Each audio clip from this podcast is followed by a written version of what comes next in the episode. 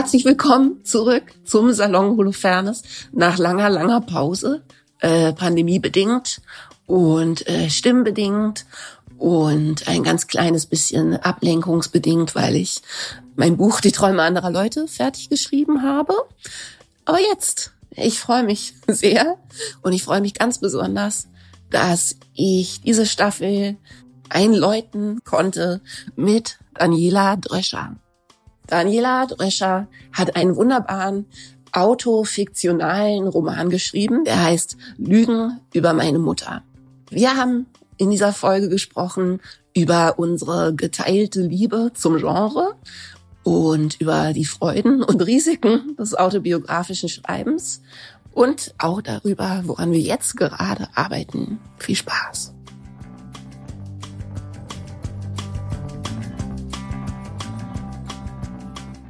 Nee, ich habe tatsächlich meine Fluchtfantasien sozusagen so konkretisiert, dass mir halt langsam klar wird, dass ich das irgendwann in absehbarer Zeit dann auch wirklich machen kann. Weißt du, weil meine Kinder schon so groß sind. Mhm. Und ich habe früher immer irgendwie ähm, gedacht, ja, Leute, die immer woanders sein wollen, als sie sind, sind irgendwie, ne? Und irgendwie gedacht, man muss das akzeptieren und man muss lernen, sich nicht zu wehren gegen den Winter. Hm. Und echt jetzt, je älter ich werde, umso mehr denke ich, ja, oder man ist einfach freundlich zu sich und sieht irgendwann ein, dass man die Konstitution nicht hat hm. für den Berliner Winter. Ja. Und ich habe die halt definitiv nicht. Also ich bin einfach immer krank. Und dieser Winter, ich meine, ja, das ist jetzt dieser Winter, den alle haben, aber na, wir tragen hier alle, wie heißt das, kollektiv die Immunschuld ab. Das ist so ein fürchterliches Wort.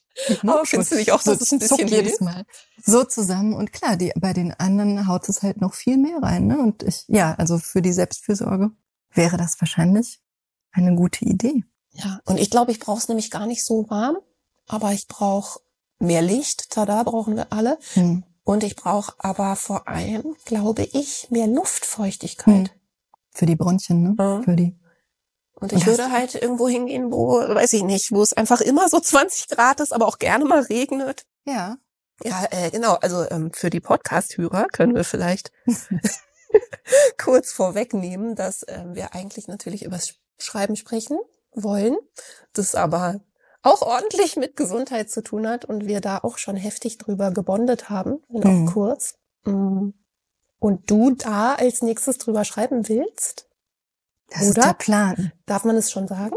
Ich weiß nicht, ob man es schon sagen darf. Also ich habe für dieses Projekt gerade eine Förderung. Das heißt, ich darf Ach so. das, also tue das offiziell, mhm. schreibe es auch wirklich, aber es ist so ein lustiges Vor und Zurück. Ich fange an, ich schreibe weiter, ich leg's weg, ich hol's wieder hervor. Es ist so, ich kann die Bewegung jetzt nicht, äh, genau, du, du siehst, Podcast? wie ich mich bewege. Also Daniela macht, macht Schiebe-Zieh-Bewegungen mit der Hand. So heißt das. Vielen Dank, genau. Und ähm, also es gibt eine, eine, eine lustige Formulierung, die habe ich mal in der Therapie gelernt. Die graduelle Annäherung an das phobische Objekt. Oh. Und ich glaube oh. ein bisschen, das ist das so, weil ich ähm, ja, also Krankheit oder Kranksein äh, hat immer zu meinem Leben dazugehört. Mhm. Und ich finde es so schwer vorstellbar, dass es bei anderen nicht so sein sollte. Also ja, ja, für mich ist es auch schwer vorstellbar.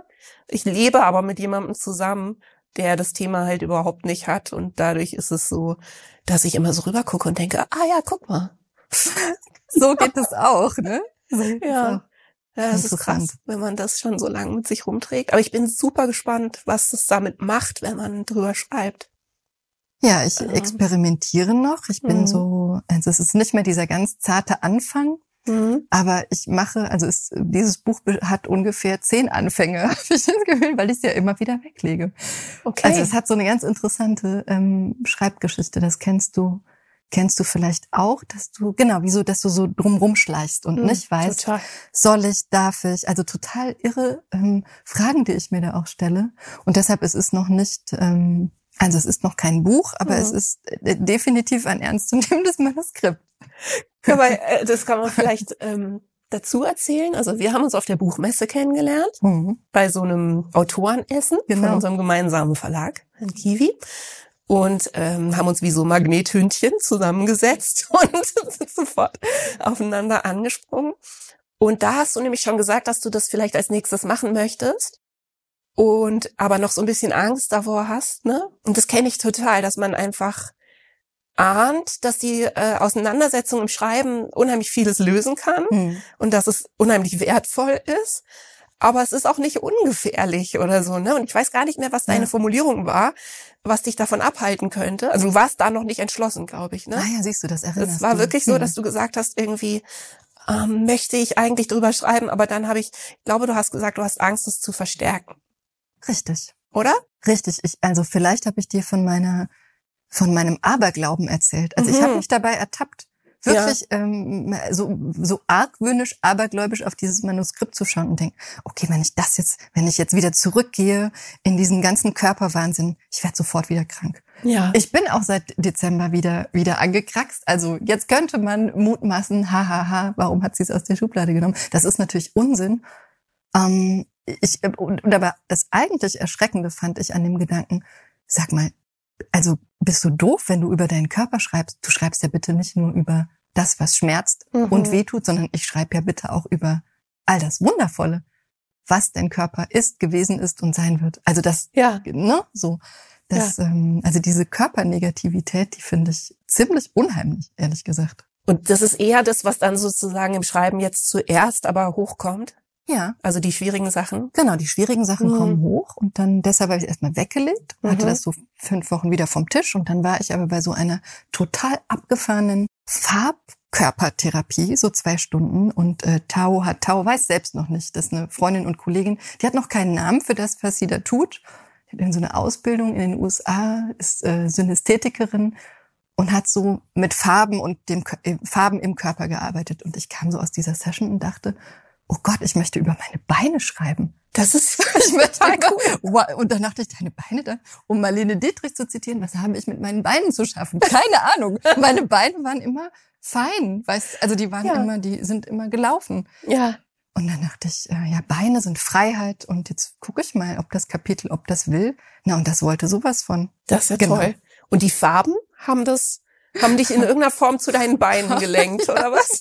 ich glaube, ja. Ich glaube ja, das weiß Tao noch gar nicht. Die ist gleich geflogen am nächsten Tag. Muss ich Schade, möchte ich auch gerne ja. Also, nee, genau, ich mache das manchmal in der Meditation, dass ich so Farben durch meinen Körper schicke, weißt du, oder hm. auch einfach so eben durch den Körper durchgehe und mir dann farbiges Licht halt irgendwo vorstelle. Hm. Also ist das ein bisschen sowas, oder? Also Tao sieht diese Farben und arbeitet mit denen. Also was sie da genau macht, kann ich dir gar nicht sagen. Also ich sollte gar, also sozusagen, ich durfte einfach liegen und äh, halb halb wegdämmern. Ja. Ähm, aber ich kann mit all diesen, also auch mit die Chakren, die Farben haben und so, ich kann damit total was anfangen. Ich habe mhm. also schon seit vielen, vielen Jahren, ich weiß nicht, ich bin damit überhaupt nicht aufgewachsen. Also mhm. von, von meinem Elternhaus gab sowas gar nicht. Und es gibt auch immer so eine kleine Stimme in mir, die so sagt, so, Tralafitti, was soll das? Aber es hilft halt total und ich genau. lieb's auch. Also der ja. Hippie in mir liebt's total ja, und äh, ich wäre verloren ohne all diese diese Dinge. Ja. Es geht mir auch so. Also ich bin super gespannt auf das Buch, weil ja, ich eben genau die Zielgruppe, glaube ich, dafür bin, weil ich ja eben auch lebenslang irgendwie Körperscheiß hm. hab. Hm. Und ähm, das so interessant finde, ne, dass man darüber dann aber auch eben auf eine andere Art und Weise natürlich gezwungen ist, sich mit bestimmten Sachen auseinanderzusetzen hm.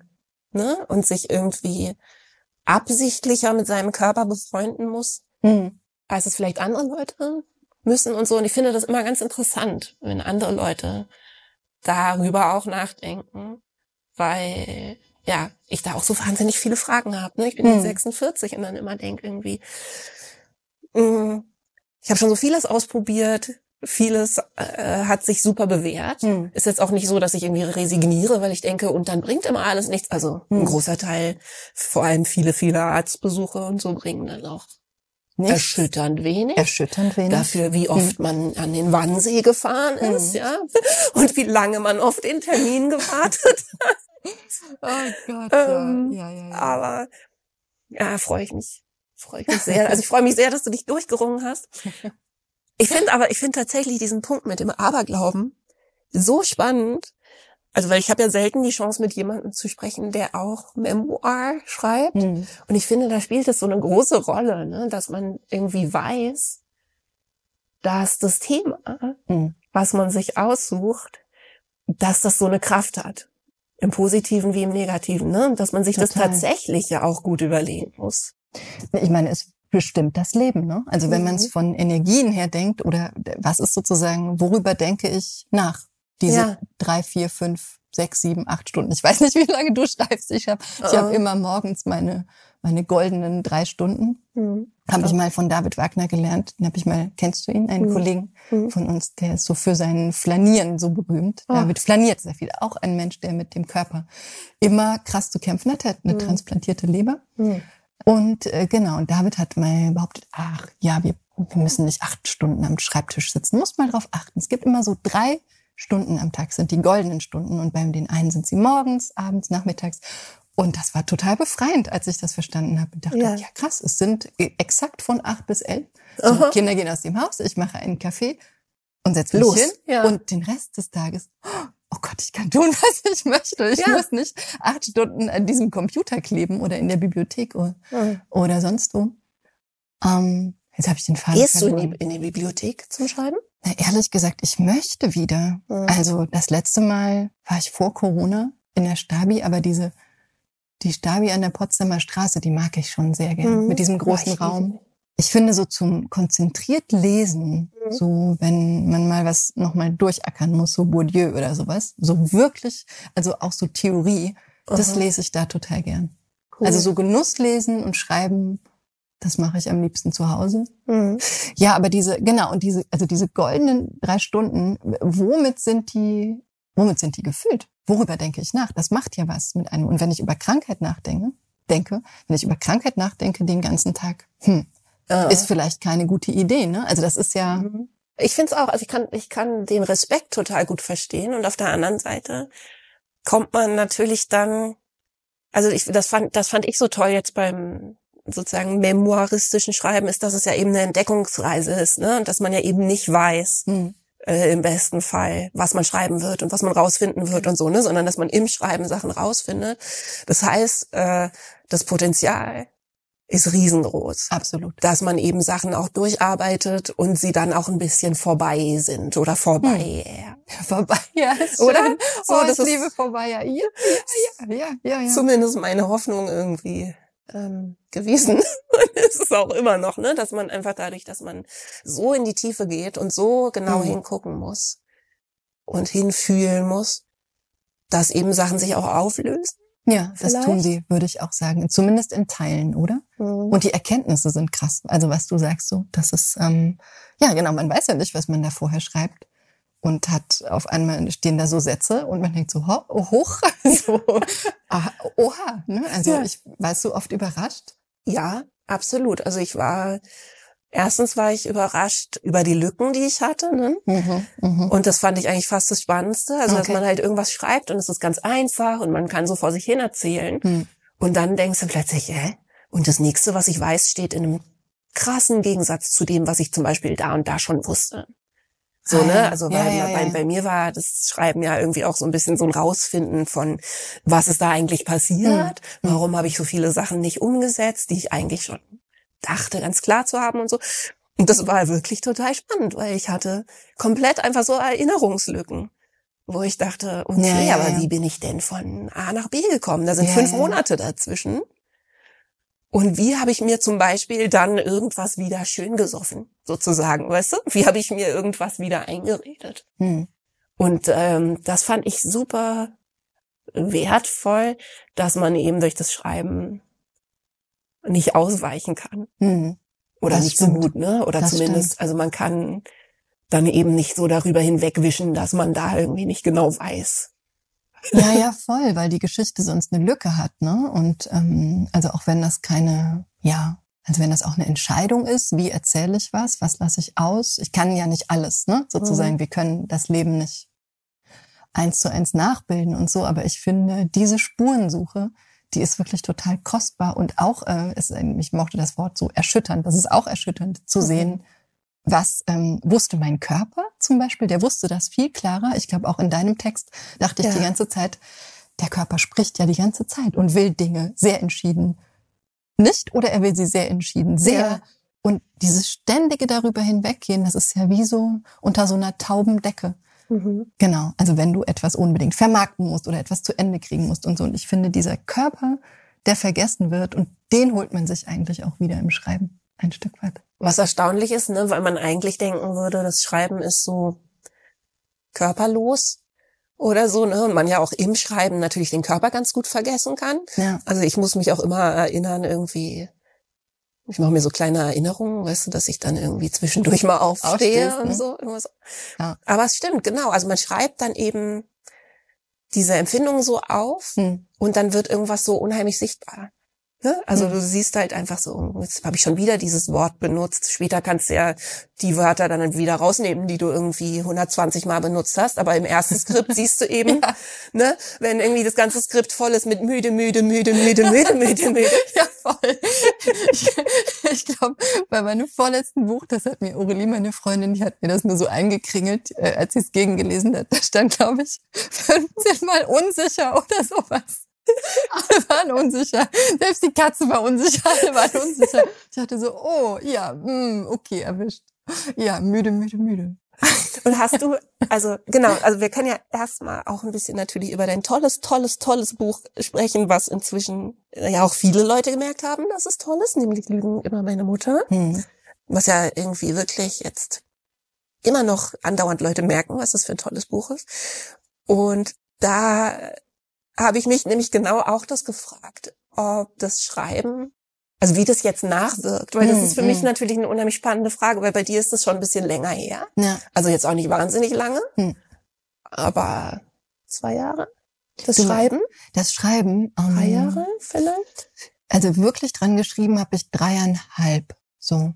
Mhm. Es musste aber längere Zeit liegen. Mhm. Um, ich konnte es natürlich nicht so ganz liegen lassen und bin dann immer wieder hin zurück, aber mhm. genau, dreieinhalb Jahre. Und wie lange ist es her? Wie meinst das du? Schreiben, also dass du fertig bist. Dass, dass ich wirklich fertig mhm. Wann haben wir es abgegeben? Im Februar. Fast ein Jahr. Ah. Genau. Weil was ich eben so spannend finde, ist, ähm, was sozusagen übrig bleibt von mhm. diesem, weil du hast über deine Mutter geschrieben, du hast mhm. über deine Kindheit geschrieben, was dann sozusagen an dieser Magie, die da ja offensichtlich passiert, dass man eben Sachen auch transformiert und äh, transzendieren kann und so. Wie ist es ein Jahr später? Weißt du, dass man dann irgendwie denkt, ist es dadurch zum Beispiel mehr Vergangenheit geworden? Mhm. Hast du das. Gefühl, dass du es tatsächlich abgeschlossen hast und dass es vorbei ist? Ja, auf jeden Fall. Also, aber interessanterweise auch erst, seit ich für mich entschlossen hatte, ähm, keine Interviews mehr zu geben. Hm. Also das und nach der Messe habe ich, hab ich zu, zu, zu den Kiwis gesagt, so ich glaube, jetzt haben wirklich alle ihr Interview bekommen, äh, die eins haben wollten, auch die, die, die mir wichtig waren, wenn jetzt nicht der New Yorker anruft übermorgen, was er nicht ja. tun wird, noch nicht, wie auch immer, dann ist, ist glaube ich, erstmal wirklich alles gesagt dazu. Mhm. Ähm, ich habe auch gemerkt in den Interviews, dass es, dass es teilweise, also ich fand die Interviews auch wenn die allermeisten Menschen wirklich total respektvoll und vorsichtig und wertschätzend und so waren, dass es in mir wirklich mehr aufgerissen hat, teilweise, der Blick von außen, als das Schreiben selbst. Und ähm, seit ich die Interviews sozusagen, ähm, seit ich dann Häkchen hinter machen konnte, seitdem ist es wirklich vorbei, ja. Das mhm. ist total interessant. Ah, das äh, ermutigt mich, weil ich bin ein bisschen kurz vor dem Schritt. Ja. Damit aufzuhören oder sagen wir mal, ich überlege, Du hast auch so viele Interviews weil gegeben, oder? es wirklich ähm, mir nicht gut bekommt. Hm. Und zwar auch genau das Gleiche, was du sagst. Ne? Hm. Es waren unheimlich wertschätzende, schöne, hm. tolle Interviews, die allermeisten. Aber ehrlich gesagt, je mehr man macht, umso öfter hast du natürlich auch Ausreißer nach oben ja, ja, dabei. Ja, ja. Genau. Und ich, ich meine, das kommt ja in meinem Buch vor, dass ich mit dem Thema genau. äh, äh, Promotion und Interviews hadere, so ne, und dadurch hat es nochmal so eine absurdistische Bespiegelungsebene, ja. ja, dass man denkt, jetzt sitze ich in einem Interview und spreche darüber, wie schwierig Interviews für mich sind. Der Interviewer oder die Interviewerin ist total verunsichert, alle sind super vorsichtig und nett, so ne, und und ich glaube tatsächlich halt dadurch, also wenn es Memoir ist, ne, wenn es mhm. autobiografisch ist, irgendwas daran mh, hm, ist einfach an sich halt total ungesund, mhm. darüber zu sprechen. Das stimmt. Da, also ich hatte, ich meine, das ist, das war so schön, ähm, dass ähm, die Kiwis mir dein Buch schon sehr früh geschickt haben. Ich wusste sofort, will ich lesen, aber wie sehr du tatsächlich dieses Thema Öffentlichkeit, Promotion und eben diese, diese krasse, dieser krasse ähm, Clash zwischen Kunst machen und Kunst ja promoten oder produzieren, das, das wusste ich gar nicht, als ich angefangen habe zu lesen. Und das hat mir so geholfen, dein hm, Buch. Toll. In, in dieser Tour de France oder meine Mutter hat immer gesagt, du fährst Tour de France, musst immer Woche für Woche denken und mal hast du die Strecke, mal geht's bergab, bergauf und so. Und das war okay. Also ich habe es mir so portioniert, diesen ganzen mhm. Weg. Aber dein Buch war super dafür, auch nochmal zu sehen, was, was für eine Gewalt tut man sich damit eigentlich an? Und wie absurd ist das, weil du, äh, du verdoppelst eigentlich die Aussagen. Also dein Buch ist ja sowieso viel klüger als du. Also das, das ist ja das Schöne an, an, mhm. an diesen Werken, die ihr Eigenleben haben. Und ich dachte dann so zwischendurch, okay, so klar und unverblümt benannt habe ich das, glaube ich, noch nirgendwo gelesen. Wie krass. Also, dass du also auch so dieses, also es ist in der Popbranche natürlich viel, viel heftiger noch, ne? Also auch mit Aussehen und Körperlichkeit und so, mhm. aber trotzdem auch bei uns hier bei den Büchern, es ist ja Öffentlichkeit und du bist dann eine Marke oder eine Persona oder, mhm. oder was auch immer und why? Also ja. diese, Hattest du das Gefühl, ähm, dass du, weil das hattest du ja auch bei der Buchmesse gesagt, dass es natürlich jetzt so dich so ein bisschen spät ereilt hat? Hm. Wobei äh, das Schöne ja ist, dass man in unserem Alter immer noch eine junge Schriftstellerin ist. Ne? Sind wir, ne? Ja, wir Mit Mitte 40, aufstrebende, oder? aufstrebende junge Autorin. Ähm, Super. Okay. Aber so, du hast es ja gesagt, ne, dass hm. du sozusagen noch so eine Anfangs, weiß ich nicht, Energie hattest, glaube ich, mhm. ne, hm. als das bei dir losgegangen ist, weil es ist ja auf jeden Fall ein Hype um dein Buch und eine ja. super große Aufmerksamkeit. Und ich glaube, eine Weile lang trägt es doch, mhm. oder? Dass man erstmal, glaube ich, noch mehr Kraft dafür hat, ja. weil es neu ist.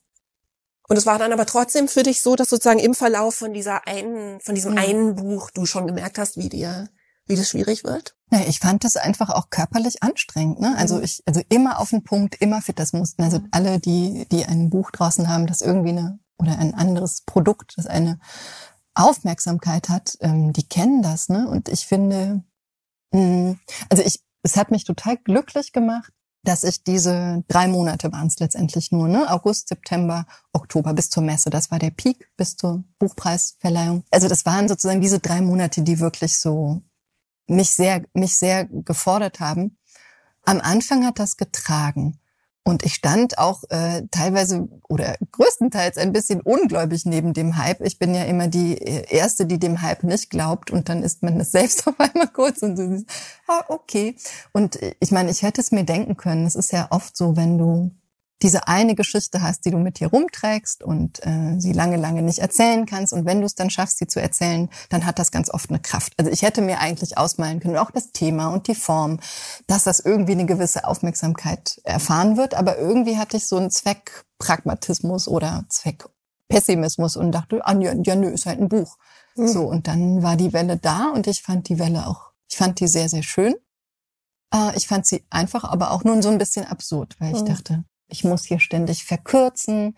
Es ist sozusagen, es wird immer wieder reduziert auf, auf ähm, das Thema, auf die Perspektive, auf hm, also das, das ist ja bei dir so ein schönes Bild im Buch, dieses ähm, ich muss es, ich muss meine mein Werk, um es in die Öffentlichkeit zu tragen, ich muss die Backen dick aufpusten und durch einen Strohhalm versuchen, dieses äh, dieses zarte zarte Wesen zu schicken zu den anderen zarten Wesen. Ich habe hab ich so verliebt in dieses Bild und dachte ja genau, ich bin hier mit Stroh mit, mit Strohhalm XY unterwegs den ganzen Tag. It's a bit um, embarrassing, so. Oder ist, aber so, so ist es. So aber das ist interessant, sein. dass du embarrassing sagst, weil ich tatsächlich das Gefühl habe, wenn ich da genauer hingucke, ich glaube, ein großes, also ein großer Teil von dem, was sich daran komisch anfühlt, hm. ist im Prinzip Scham. Wahrscheinlich. Oder? Also ich habe das Gefühl, dass das schwierigste Gefühl, wenn man Promotion macht, ist Scham dass okay. man sich schämt. Oder mir, mir geht das zumindest so. Und ich glaube, das ist aber ganz subtil. Also man schämt sich dafür, dass man anfängt, sich zu wiederholen. Oder also ich ja. zumindest, ich schäme mich dafür, dass ich Sachen verkürze. Ich schäme mich dafür, dass ich aber irgendwie natürlich nach dem 20. Interview jemandem das gleiche, die gleiche Formulierung mhm. antworte wie dem davor. Ich schäme mich dafür, dass ich dabei aber immer noch authentisch und wach klinge. Du hast recht. Es ist Scham. Oh Gott, du hast total recht. Also ein Teil, oder? Ja, also ich meine, ja, und dazu ja, die, die körperliche Anstrengung. Mhm. Auch das ist was, was ich erst in dieser Runde richtig verstanden habe, dadurch, dass ich diese Stimmprobleme hatte. Mhm. Und weißt du, diese körperliche Anstrengung sozusagen sich so manifestiert hat. Das habe ich, das stimmt auch. Es ist einfach körperlich und geistig unheimlich anstrengend. Aber es kommt eben noch dieser Aspekt von Scham dazu. Naja, und die Scham, also du hast, das ist gerade äh, mind-blowing, weil ich habe echt viel über Scham geschrieben, aber irgendwie den Link habe ich ähm, ähm, und dieses, äh, ich habe Scheu, in der Öffentlichkeit zu sprechen und so, darüber habe ich ähm, ein paar Texte schon geschrieben und ich war total glücklich und stolz, dass ich diese drei Monate wirklich relativ angstfrei unterwegs war und das zu einem Großteil auch genießen konnte. Anstrengung hin und her, im, im, im Charme hin und her. Aber ich hatte sozusagen, ich saß nicht mit klopfendem Herzen irgendwo. Mhm. Ich hatte keine Angst. Toll. Also es ist noch ist schon noch weit weg von genießen, das wäre jetzt wirklich übertrieben. Aber ich hatte sozusagen, mein Körper war angestrengt, aber in den allermeisten Interviews entspannt. So. Das ist also das ist tatsächlich für mich und für meinen Weg ist es mhm. sozusagen ein Schritt. Und aber ich finde es mindblowing, dass du sagst, es ist die Scham und die ist, glaube ich, vielfältig. Bei mir fängt das ja schon an mit dem Gedanken, oh, ich beanspruche Platz. Mhm. Ich habe etwas geschaffen und jetzt soll die Welt sich dafür interessieren. How dare you? Wer bist du denn? Was, was, was denkst du dir denn? Ja. Ähm, so hast du das, äh, ist das auch verdient?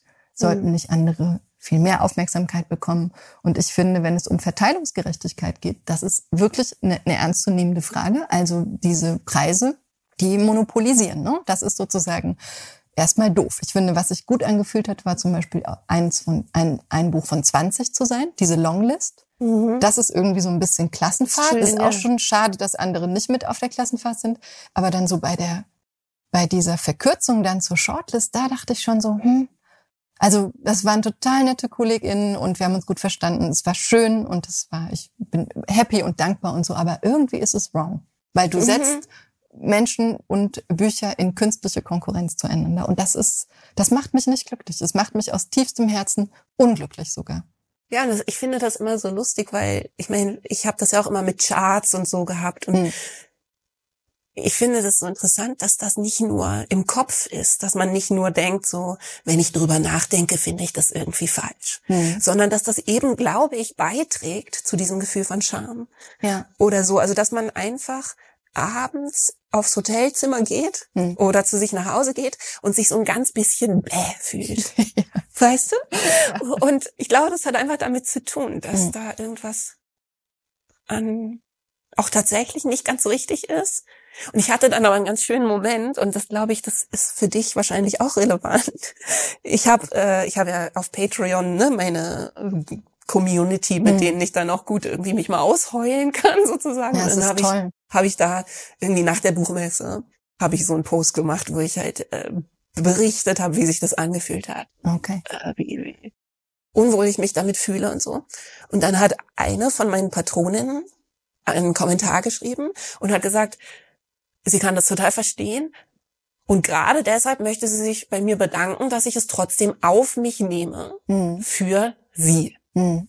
Weil sie das wertvoll findet, was ich in diesen Interviews auch dann sage. Und das war so ein irrer Moment, weil ich dann plötzlich dachte, ja, hm. ja, Mann, das ist eben nicht nur Selbstpromotion, sondern es ist eben, man schafft ja auch was von Wert. Absolut. Und ich finde, also in dem Moment hat mich das hm. so erleichtert, dass ich dachte, ah, wenn ich das hinkriegen würde, mir das nochmal klarer zu machen. Hm. Weil irgendwo weiß ich das ja auch, aber es vermischt sich so komisch. Weißt du, wie ich meine? Es vermischt ja, ja, voll, sich eben mit diesem, voll. dass man denkt, ah, sich selbst zu promoten ist irgendwie hm. bäh und irgendwie Bücher verkaufen ja. zu wollen ist auch irgendwie bäh und Platz zu beanspruchen ist alles irgendwie bäh. und aber eigentlich hat man ja was gemacht, was einen total realen Wert hat. Ja. Wenn man das irgendwie hinkriegen würde, sich klar zu machen, ich promote nicht mich, ich promote ein Buch und dieses Buch ist wertvoll. Ja, voll. Total. Also das ist, äh, da ist eigentlich auch was Überpersönliches drin, ne? Also mhm. das nützt so vielen Menschen oder es berührt so viele Menschen, nützen es irgendwie schon wieder so. Obwohl ich finde, Leben, eine gute Portion Lebenshilfe darf auch in, in der Kunst äh, voll drin sein. Also ich habe Kunst, glaube ich, immer so verstanden, auch so, dass sie mich erweitert oder mhm. ähm, ja, also wenn, wenn wir anfangen könnten, die, dieses Interview so im, diese Form des Interviews so im besten Sinne als Mittel zum Zweck. Und das klingt nicht kalt, du weißt, was ich mhm. meine, ne? Sondern sozusagen als ein, also so, wenn wir bei dem Strohhalmbild bleiben, das ist sozusagen unser Strohhalm und ähm, vielleicht müssen wir aber gar nicht so die Backen aufpusten, sondern vielleicht lehnen wir uns entspannt zurück und vertrauen darauf. Sanft dass durchflöten. ja, oder äh, Zigarette rauchen oder wie auch immer mit dem ähm, sanft durchflöten. Ich weiß nicht, was kann man denn noch machen mit einem, mit einem Strohhalm? Du weißt, was ich meine. Also ich glaube, wenn, wenn da diese, was hast du? Blasen, blubbern. blubbern. Nein. Ähm, also auch das sozusagen als Genuss oder als ähm, ja laid back. Es ist so interessant. Das letzte hm. Interview, das also ich habe jetzt doch eins gegeben kurz vor Weihnachten für eine andere Geschichte, nicht zu meinem Buch für, äh, im RBB. Und ich wusste, es wird der Heiligabend sein. Hier gehören ganz viele Leute zu. Mhm. Und ich hatte aber eine Pause von fast zwei Monaten. Das mhm. war so ein schönes Gespräch. Mhm. Also ich war so kurz vor Weihnachten. Es war sozusagen alles geschafft mit dem Buch, was geschafft werden äh, sollte. Mhm. Und ich war voll im Moment, weil das ist ja eigentlich auch ein, auch was total Theatrales oder mhm. Künstlerisches, könnte es sein, das Interview. Absolut, weil Menschen, ja. zwei Menschen, die sich verbinden, so wie wir jetzt, ja. das ist ja total Magic eigentlich. Absolut. Und precious und, und all das. Ja. Das ist genau, das, äh, ich hatte auch so, so, so schöne Interviews zwischendurch, mhm. ne? Also, ein Großteil. Hm. Und ich glaube, wenn man das irgendwie hinkriegen würde, den Aspekt der Scham hm. da rauszunehmen und natürlich ehrlich gesagt einfach viel weniger zu machen, was aber übrigens auch schwer ist, weil das ist ja auch wieder was, wo ich mich dann dafür schäme. Dann denke ich, oh, jetzt habe ich wieder zu viel gemacht. Mhm. So, ne? Mhm. Warum bin ich denn da jetzt schon wieder so gefällig und ja. äh, vorauseilend und mach alles? Die Nettigkeit, die Nettigkeit, auch noch genau, reden, die ne? Nettigkeit ja. und ah. so, ne? Dann habe ich wieder nicht zu viel, nicht genug Nein gesagt und mhm. so. Aber wenn man sich dann irgendwie vielleicht auch sagt, ja, aber ehrlich gesagt, ähm, es ist halt eine Aufmerksamkeitsökonomie und wenn man übrigens nichts macht, dann passiert auch nichts, habe ich hm. auch schon erfahren, so, ne? Da hm. kriegt's auch keiner mit. Ja. Also irgendwie glaube ich, man muss eine Haltung dazu entwickeln, mhm. die äh, das zu was Wertvollem macht und mhm. zu einem irgendwie wertvollen Bestandteil von dem, was man macht. Ja, total. Das wäre der nächste, der nächste Schritt. Ne? Wie heißt das? Next Level, Next Devil? Ja. Ist das nicht der Satz? Den finde ich ganz schön. Endboss. ja. Ähm, ich meine, in, deine, in deinem Buch geht's ja auch ähm, sehr stark um Künstlerbilder, Künstler, wirklich Maskulinum. Ähm, mhm. Ähm, ne, mit was für Bildern und Vorstellungen sind wir aufgewachsen? So und wie viel Genie und Wahnsinn und überhaupt das, was darf da drin sein, was soll da drin sein? Und damit hadere ich auch immer wieder, merke ich. Und ja. das, ähm, und da kommt eben dieses Nettsein oder freundlich sein mhm. oder so mhm. dieses, ich glaube, so vom Typus sind wir nicht unähnlich. Das mhm. ist auch so das Mädchen von nebenan, sozusagen mhm. ohne Dünkel, ohne so. Allüren. Allüren. Oh ja, vielen ja. Dank. Ein wichtiges Wort. Ohne Allüren. Äh, ich habe eine Pflegeleicht. umgänglich, oh nahbar. Aua! genau, es ist so. Ich werde, ich habe, ich glaube, meine Therapeutin hat mich mal ausgelacht, als ich irgendwie mal ein, von einem Diva-Move sprach, wo sie meinte, aha, Entschuldigung, ist das gar nicht in ihrem Repertoire. Und ich dachte so, wie? Die Diva ist, die Diva ist nicht in meinem Repertoire. Ja, musst du sofort aufnehmen. Finde ich jetzt aber auch doof. ich möchte es nicht sein, aber ich möchte es sein können. Ja. Na, und auf jeden Fall gibt es ein, ein ganz, ganz tolles ähm, Inter nein, kein Interview, einen TED-Talk von Elizabeth Gilbert. Ja, kennst, der ist kennst toll. Du, oh. Wo sie über dieses Genie, äh, ja. äh, über den kleinen Genius, der immer aus, den man, der sozusagen, der, der kommt und der ist dann bei einem. Mhm. Ich liebe das, diese ja. Idee total, dass, dass irgendwie auch dieses Kunstschaffen, das ist irgendwie schon was Magisches und das ist nicht nur man selbst und es geht nicht ums Ego ja. oder ums Promoten. Genau die ganze Ja, Zeit. Das ist klar. schön, das Bild, oder? Ja, es ist total schön. Das Buch von ihr ist auch total schön. Dieses The Big Magic. Big Magic, genau. Ich finde sie einfach toll und inspirierend und es macht total Lust. Also ich Hm. folge ihr auch auf Instagram und sie hat ja auch einen Podcast gemacht. Den hat sie Ah. leider, glaube ich, wieder aufgehört.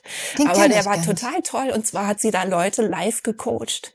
Das ist Der ja heißt, ähm, der Post Podcast heißt Magic Lessons. Magic Lessons. Das ist ja cool. Und da hat sie echt äh, verschiedene Künstler, ne, ganz unterschiedliche, sozusagen gecoacht, hat denen dann auch über einen Sommer irgendwie Hausaufgaben gegeben. das ist ja toll. Total toll. Also echt, ähm, Du lernst auch so gern, oder? Ich lerne auch Oder du lernst auch gern. so gern. ja, Das habe ich bei deinem Buch auch ja, gemacht. ich lerne unheimlich gern. Ich habe auch das inzwischen kann ich es richtig benennen. Irgendwann habe ich mal aufgeschrieben, was mir alles Spaß macht und Mhm. irgendwie die Hälfte davon war Lernen. Mhm. Und jetzt ähm, baue ich das richtig bewusst mehr ein. Zum Beispiel habe ich jetzt beschlossen, dass ich dieses Jahr äh, Instagram an die Leine nehme, Ah ja. dass Cool. ich äh, tatsächlich mein altes Telefon, mein fast kaputtes behalte Mhm. und zum Instagram-Telefon mache und eins ohne hab für, Ah, super. für fast immer. Und auf dem werde ich aber ein Geoquiz haben, Geoquiz. ja, um endlich Geografie zu lernen. und äh, halt cool. Sprachenlern-Apps und so. Oh ja, ja, ja, ja. Also, dass ich dann einfach in den Situationen, wo man eigentlich sonst fünf Minuten so irgendwas daddeln würde, Mhm. auf Instagram, werde ich stattdessen die, weiß ich nicht, die Seychellen äh, finden. Oh, wie großartig ist das denn? ja. ja, aber das genau, das mit der Nettigkeit, ähm, das spielt natürlich da total rein in dieses ähm, sich Platz nehmen, ne, Mhm. in den Interviews Mhm. und so. Also ich finde das so interessant, dass diese ganzen, die Scham und dieses, äh, darf man sich überhaupt so viel Platz nehmen und darf man sich überhaupt so wichtig machen Mhm. und ist das überhaupt alles nett? ja, ist das alles nett genug? Das spielt ja auch schon beim Schreiben eine Rolle, oder? Also ich finde gerade, wenn man jetzt sagt, ich schreibe über mich, ich schreibe über mein Leben, Mhm. ich schreibe über meine Erfahrungen, Hm. da muss man ja auch schon diesen Sprung machen, dass man sagt, das ist interessant genug, Hm. oder? Das ist wichtig genug. Absolut. Äh, das gehört erzählt. Hattest du damit irgendwie, hattest du damit Schwierigkeiten?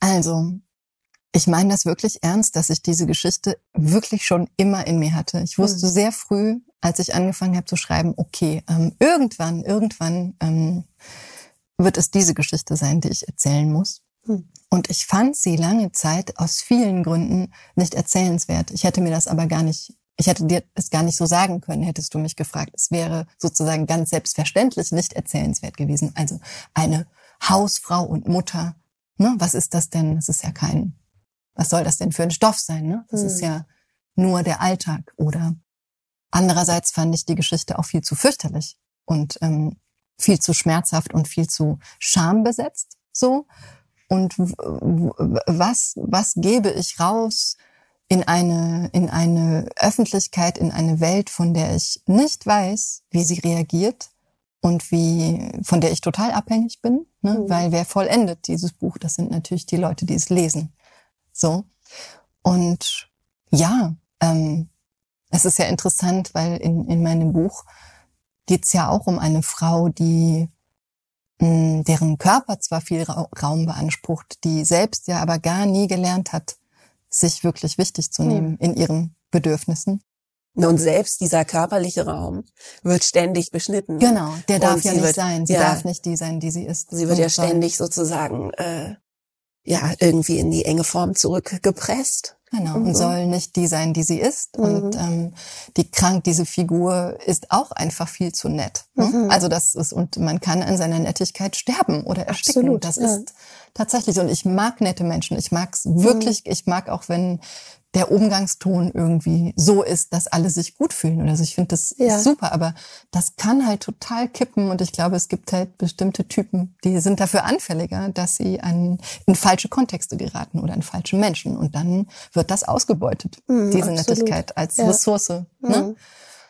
Und ja, also jetzt ähm, Hat dir das geholfen? Also hast Hm. du einen Moment gehabt, wo du gemerkt hast, sozusagen, dass dieser Aspekt von der Geschichte eben über das Persönliche Hm. hinausgeht und dass das eben was Kollektives ist, dass das erzählt gehört? Also, Mhm. dass du irgendwann gedacht hast, nee, nee, pass auf, also Frauen, die sich keinen Platz nehmen, und beschnitten werden. Ja. Äh, ne? äh, ähm, das ist doch eine universelle Geschichte, die erzählt wird. Hat es dann geholfen, sozusagen dir wiederum den Hm. Platz zu nehmen? Auf jeden Fall. Also ich mh, auch die auch die vielen Bücher und Stimmen der letzten zehn Jahre würde ich sagen. Also da ist ja auch gerade im Hinblick auf unsere Form, Memoir und Essay und Live Writing und so, da ist so viel Großartiges passiert und dieses diese Art zu schreiben wird immer selbstverständlicher. Sie wird auch populärer im besten Sinne.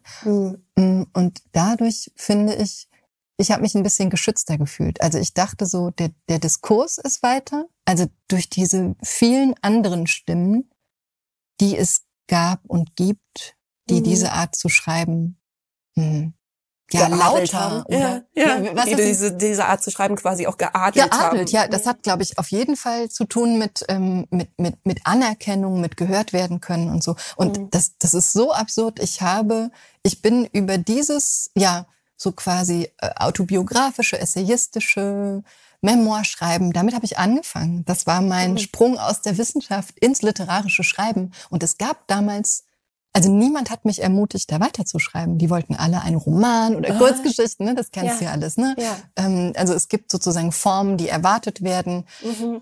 Und wer ist dann bereit, sich zu fügen? Ich war bereit, mich zu fügen. Ich habe den Essay immer weitergeschrieben, aber immer nur so klein und immer nur so, naja, okay, interessiert ja auch niemanden so wirklich so. Und ich, aber ich liebe diese Art zu schreiben. Sie fällt Mhm. mir leicht. Hier hängt Ja. dieser wunderschöne Satz äh, über deinem Klavier.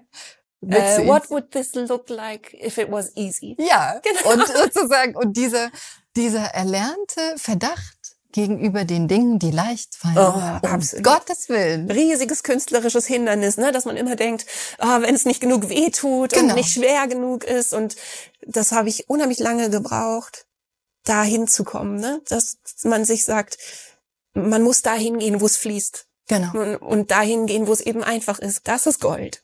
Da ist das Um, Gold. um, und anderen Leuten fallen andere Sachen leicht, Ja. dann sollen die das machen. Genau. So, ne? Aber ich, das ist wirklich interessant mit dem Memoir, weil das ist ja in Deutschland auch immer noch als Genre, also schon alleine dadurch, dass wir beide jetzt immer Memoir sagen, Mhm. merkt man ja, dass wir dieses Genre auf Deutsch irgendwie nicht haben. Das stimmt. Ne, wir Ja, haben, ja, ja. also bei deinem stand sogar Roman vorne Mhm. drauf. Und ich weiß, dass das natürlich von Verlagen eine Entscheidung ist, Mhm. weil eben die eindeutige, also die Eindeutigkeit in der Zuordnung im Mhm. Buchladen wichtig ist und es dieses Genre einfach im Prinzip nicht gibt. Ja. Es gibt dann irgendwie, irgendwo habe ich noch gesehen, Autofiktion, Mhm. ne? Wo ich denke, ja, da lässt man sich dann so die Hintertür offen, dass irgendwas auch noch fiktional ist und das adelt es dann vielleicht und äh, ne, ich wurde das auch immer gefragt, ja, möchtest du das nicht als Grundlage nehmen? Und dann aber irgendwie vielleicht fiktionalisieren Ah, ja, ah, ja, ah, ja. und so. Und mir hat das tatsächlich auch geholfen, was du gesagt hast, dass ich einfach so tolle Mhm. Bücher gelesen habe, wo ich dachte, nein, das ist mit, also für mich eigentlich mit das wertvollste Genre. Absolut. Catelyn Moran Mhm. oder Mary Carr und Anne Lamott Mhm. und Gary Steingart und Mhm. keine Ahnung. Äh, deren Bücher haben mir eben total viel bedeutet. Und das kann so wertvoll und toll sein, ne, dass es dann dabei hilft, sich das zuzugestehen.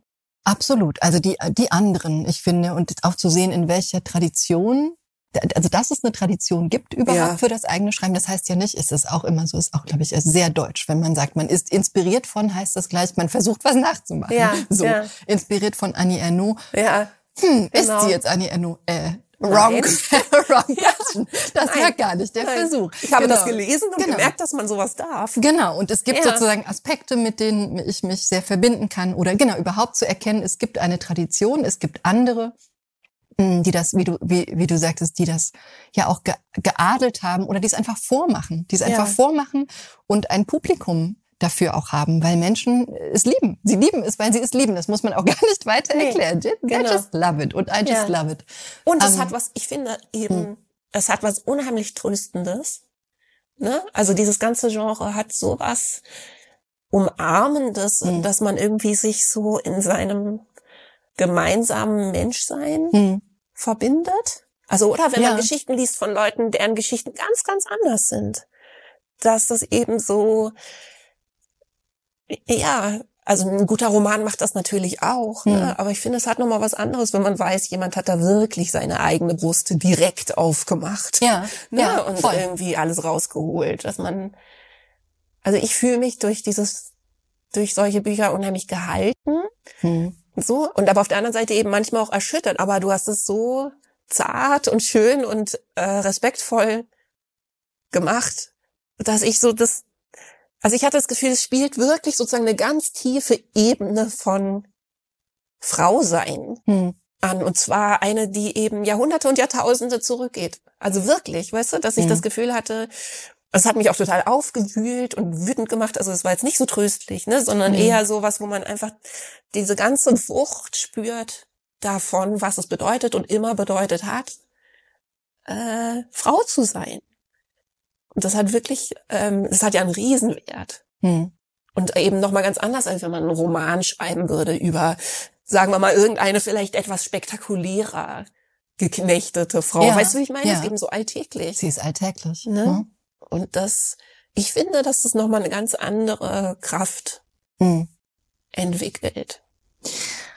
Ja, also ich glaube eben, also le unser Leben ist Alltag. Mhm. Das ist ein absurd äh, schlichter Satz und bei mhm. schlicht äh, ist auch ein Prädikat, dass ähm, sehr vielen Menschen, die Memoir, Life Writing, whatsoever schreiben, gern mhm. so äh, an, angeheftet wird. Ähm, wo ich dann dachte, ähm, es ist einfach, Ernsthaft? Ja. Do it. Dann mach, ja, mach, mach, mach selbst so. Ja. Das finde ich ein so, ein so grobes, ähm, eine so grobe Unterstellung oder so ein Missverständnis oder das, eine Geringschätzung von Das Leben. Lustige ist ja, da sind wir wieder bei dem, dass es nicht leicht sein darf. Es darf nicht leicht sein, genau. Ja, also ich meine, es genau. hat natürlich was Leichtes in dem Sinne, dass es, wenn es einem liegt, mhm. was Natürliches hat. Aber genau. genauso leicht kann es für andere Leute sein, irgendwie genau. äh, Science Fiction zu schreiben. Genau. So. Es hat einfach damit zu tun, dass man seinen eigenen Stärken nachgeht. Aber es Absolut. ist ja wirklich auf keinen Fall ein einfach zu schreibendes Genre. Finde ich auch. Also, also emotional und psychologisch überhaupt nicht einfach. Also mhm. wirklich so, und das kommt ja dann, und ich finde, das ist auch keine Textsorte, die, über die ich verfügen kann. Ich habe immer das Gefühl, das kommt zu mir. Ich weiß nicht, wie das bei dir war im Schreiben. Mhm. Also ich konnte mich da gar nicht so, so planend hinsetzen. Also ich habe vorhin von diesen goldenen Stunden erzählt. Ja. Mit denen sitze ich da und schaue so auf die Uhr und es kommt gar nichts an vielen Tagen. Und dann kommt es aber eruptiv und das Kapitel ist in zwei Tagen fertig und ich ja. schaue mir das an und denke, huch, ja. wo, wo, wo, kam das denn jetzt her? Ja. Welcher Genius hat denn da lustigerweise sich mal kurz in mein Herz äh, gesetzt und die, die Feder ähm, gespitzt oder die Tinte fließen lassen. Und also wer spricht, ist auch da die Frage. Ne? Wer ja. urteilt über wen? Und wie du sagst, für den, den einen Autor, Autor meistens tatsächlich ist diese Buddenbrook-Form viel leichter. Ja. Ähm, oder der, genau, der Roman mit fünf Zeitebenen und zehn Figuren. Und der gleiche Autor könnte niemals Live-Writing schreiben, weil er ja. es nicht möchte. Naja, und die Frage ist ja auch noch, ich finde, wenn man das gut machen möchte, mhm. ne, und schön und ähm, eben auch so, dass es sich liest wie ein Roman, mhm. wie ein guter Roman, ja. ne, wie es ja dein Buch tut, so, ne, dass das jetzt eben sich nicht liest wie ein Sachbuch, mhm. dann finde ich, hat das auch ganz eigene Gesetzmäßigkeiten, hm. Die auch wieder ganz schön viel Handwerk brauchen, hm. ne, oder dass hm. man einfach eine Balance halten muss, dass man sehr ehrlich sein muss mit sich, dass man guckt, wie komme ich darin vor, wie kommen die anderen drin mhm. vor. Es hat so ganz feine Balancen. Total. Wo dann auch wieder ganz schön viel Skill, mhm. also äh, Fähigkeit mit reinkommt. Also man muss ja unheimlich viele Entscheidungen fällen. Was von den Dingen, die äh, ja wirklich passiert sind und so, aber was davon erzählt man, damit sozusagen das Herz mhm. aufleuchtet dessen, was man erzählen möchte. Mhm. Ne? Und da das finde ich ist überhaupt nicht einfach. Ja. Ich glaube, diese Gesetzmäßigkeiten zu benennen, das wäre mal total wichtig, auch für die Literaturkritik oder für Menschen, die einen interviewen und Aha. zu schauen, wie, genau, also diese Texte, die so sehr aus dem oder so dicht am Leben gebaut sind oder so mhm. dicht am Leben entlang geschrieben sind. Ich glaube, ich glaube, die fordern auch die Rezeption nochmal neu heraus weil du musst darüber eigentlich anders sprechen und du musst auch dieses, diese Gemachtheit, ist eine andere Gemachtheit als eine Fiktion. So, und ich glaube, an diese Feinheiten kommen wir noch gar nicht ran. Ja. Dafür ist das vielleicht noch zu jung oder so. Oder zumindest hierzulande. Ich müsste mal den angloamerikanischen Diskurs Mhm. mal ein bisschen besser anschauen. Weißt du, weil, also das habe ich im, im, Sprechen über das Buch schon gemerkt, so diese, diese Frage nach, und wie viel ist wahr und was ist wirklich passiert und Mhm. das ist, das ist ja sozusagen, das war die beliebteste Frage, nein, Ja. die beliebteste Frage war was und was sagt, also erst fragen sagt alle, Ihre Mutter dazu? Nein, nein, nein, besser. Und was sagt Ihr Vater? Ach so. ja, okay. Das ist die beliebteste Frage gewesen, wo ich dachte, ernsthaft? Aha. Das ist, oh, das ist ja interessant. Also, okay. Hm, Okay. äh, so, und, ähm, und ich, ich verstehe diese Frage und die hat, hat ihre Berechtigung und so. Und ich dachte aber, wir kommen eigentlich mit diesen Fragen äh, nicht an das heran, was Worum's das da Buch geht. tut. So, Mhm. und welche, wie du sagst, was für Entscheidungen ich getroffen habe. Und Mhm. eine sehr wichtige Entscheidung ist zum Beispiel der Ton. Also Ja. es ist eigentlich eine musikalische Entscheidung. Mhm. fast, ne? Rufentscheidung. Genau. Ja. Also ja. in welchem sozusagen nicht nur äh, in welchem in welchem Rhythmus ist das erzählt, sondern was ist der Sound? Was ist der? Also man hat ja seine Stimme. Ich glaube, Mhm. diese diese Erzählstimme in, in, in im Memoir, die hat sehr viel zu tun mit der mit, mit, der dem, mit der Sprechstimme. Sprechstimme oder der Sing, also Mhm. Singstimme, weiß ich gar nicht. Aber da gibt's so Parallelen, da ist irgendwie eine Natürlichkeit drin, die ist dann geformt Ja. und die wird auch bestimmten Gesetzmäßigkeiten unterworfen und so. Aber Ja. Das hat mit einem Kern zu tun, der da Ja, fließt. dass oder? man vielleicht auch Sachen weglassen muss, Ja. die man eigentlich, die man vielleicht in anderen Textformen machen würde, wo man irgendwie mehr Schmuck drumrum Ja. machen würde, ne, oder mehr Feuerwerk oder keine Genau. Ahnung, ne, dass man irgendwann sagen muss, alles weglassen, alles weglassen. Das Einzige, was übrig bleiben sollte, bin Mhm. ich. Und das ich ist das schmerzhaft erzähle. fast, finde ich, diesen, weil ich liebe auch ähm, Kostüme und Schminke und ähm, Sternenstaub und Glitzer und all das. Ich finde, ähm, also so eine Überhöhung liebe ich total in der Kunst. Ja. Und aber nicht jeder Text erlaubt sie, ne? Und ich, ähm, genau, diese, dieser ganze, dieses ganze Schmuckwerk musste wegbleiben bei diesem Text. Das fand ich jetzt nicht immer nur schön, muss ich sagen. Also, ja. Weißt du noch, äh, kannst du dich noch erinnern, gab es noch andere so halbbewusste oder bewusste Entscheidungen? So die größten? Also die, mh, die Entscheidung ist tatsächlich mh, konsequent aus der Ich-Perspektive zu erzählen. Das Oh. und ähm, das nach dem Alter der Protagonistin, also was heißt der Protagonistin, der Erzählerin. Mhm. Da, danach habe ich lange gesucht. Erst in einem frühen Manuskript war es mal ein Teenager, Ah, der ja. erzählt hat. Also da war das Mädchen dann natürlich viel stärker auch im Konflikt mit der Mutter Ah ja. und war so, ähm, war aber eigentlich schon viel zu sehr mit dem eigenen Leben beschäftigt. Und ich dachte, Mhm. nee, nee, nee, das Kind muss wirklich ein kleines Kind sein, aber schon in der Sprache. Also sechs Jahre ist eigentlich perfekt so, Mhm. weil das versteht schon sehr, sehr, sehr, sehr viel. hm, Aber eben noch nicht alles. Mhm. So, es ist so eine, an einer guten Grenze und wir können ihm beim klüger werden oder auch, ähm, ja, wir können, müssen leider auch dabei zuschauen, wie es immer stärker verletzt wird Ja. ne? und gezeichnet und zerrissen von, von, diesen, von diesem Streit, dem Unentwegten zwischen den Eltern. Genau, also nach dem, nach dem Alter, das fand ich äh, eine ziemlich wichtige Entscheidung.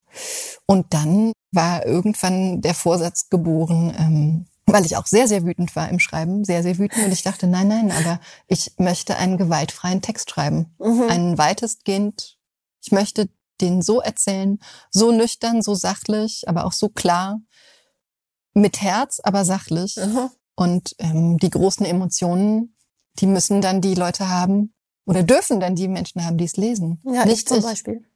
Ja, ne? Mhm. ja, aber das genau, das genau das hat mich sehr beeindruckt, ne, dass ich das Gefühl hatte, dass du eben auch offensichtlich die Entscheidung gefällt hast, das zu erzählen, was das Kind selbst schon verstehen und sehen kann Hm. und benennen kann Hm. und eben auch nicht mehr zu benennen. Manchmal hast du ja so Sprünge in die Gegenwart, das finde ich auch genial. Hm. Ne? Das finde ich ähm, auch sehr gut gemacht, ne? dass das dann so sehr klar ist, dass du jetzt als Erwachsene so, zack, kurz mal so eine Vogelperspektive hast. Ähm, Das war auch eine große Entscheidung, fällt Ja. mir gerade auf. ja, das klar. denke ich, ne, dass Hm. man denkt, okay, äh, aber es passiert unheimlich selten. Also ich glaube, es sind, Hm. äh, weiß ich nicht, drei Stellen oder so, ne, das ist jetzt nicht, also ich habe das Gefühl, es ist nicht oft. Also ich glaube, ja. die, die, das sagen aber viele, es sind ja. mehr Stellen, aber ja, lustigerweise sagen das viele Leute, weil sie, glaube ich, von der Geschichte so, so eingefangen sind. So. Also oder oder die ist ganz, die ist auch sehr dezent. Die nimmt sich nicht viel Raum. Mhm. Diese erwachsene Stimme. Die hat manchmal so eine halbe Seite oder so eine Seite. Ja. Und dann ist auch, dann geht's schon wieder zurück in die Geschichte. Also man ist sehr in dieser Perspektive von diesem eben sechs, siebenjährigen, mhm. achtjährigen Mädchen dann. Und das fand ich eine unheimlich schöne, schöne Entscheidung, ne, zu sagen, mit sechs Jahren könnte man jetzt auch nicht benennen, äh, das hat mich alles unheimlich kaputt gemacht und das mhm. war irgendwie, dieses hier war äh, so und so perfide und äh, ne, die ganze Bewertung, die ist ja auch tatsächlich in dem Alter nicht da. Nee, die ist nicht da. Und das kann man dann als erwachsener Mensch lesen und äh, alle seine Beschützerinstinkte aufbrodeln lassen, aber du musst das überhaupt nicht machen. Ja. Und das finde ich total schön, weil das eben ein viel zarteres Ergebnis bringt. Ne? Mir fällt gerade was ein. Ich hatte so einen Aha-Moment in deinem Buch, weil ich das so noch nirgendwo gelesen habe. Aber du hast es genauso geschrieben, nämlich die, ähm, der Umstand, dass Kinder eigentlich total konservative kleine Menschen sind und die sozusagen so aus so Strukturen brauchen, um ihre eigene Anarchie ausleben zu können. Ja, das steht, das steht so nicht ganz äh, mit, mit diesen Worten, aber ich dachte so, ja, genau so ist das. Also dieses, äh, Kinder sind ja im besten Sinne auch mit sich beschäftigt. Also ja. damit, dass sie spielen, dass sie, also die wollen ja. Unordnung machen dürfen und Abenteuer und so mhm. und so, so und die Umgebung soll gefälligst ähm, hinreichend sicher sein, damit ja. das, damit das sein darf.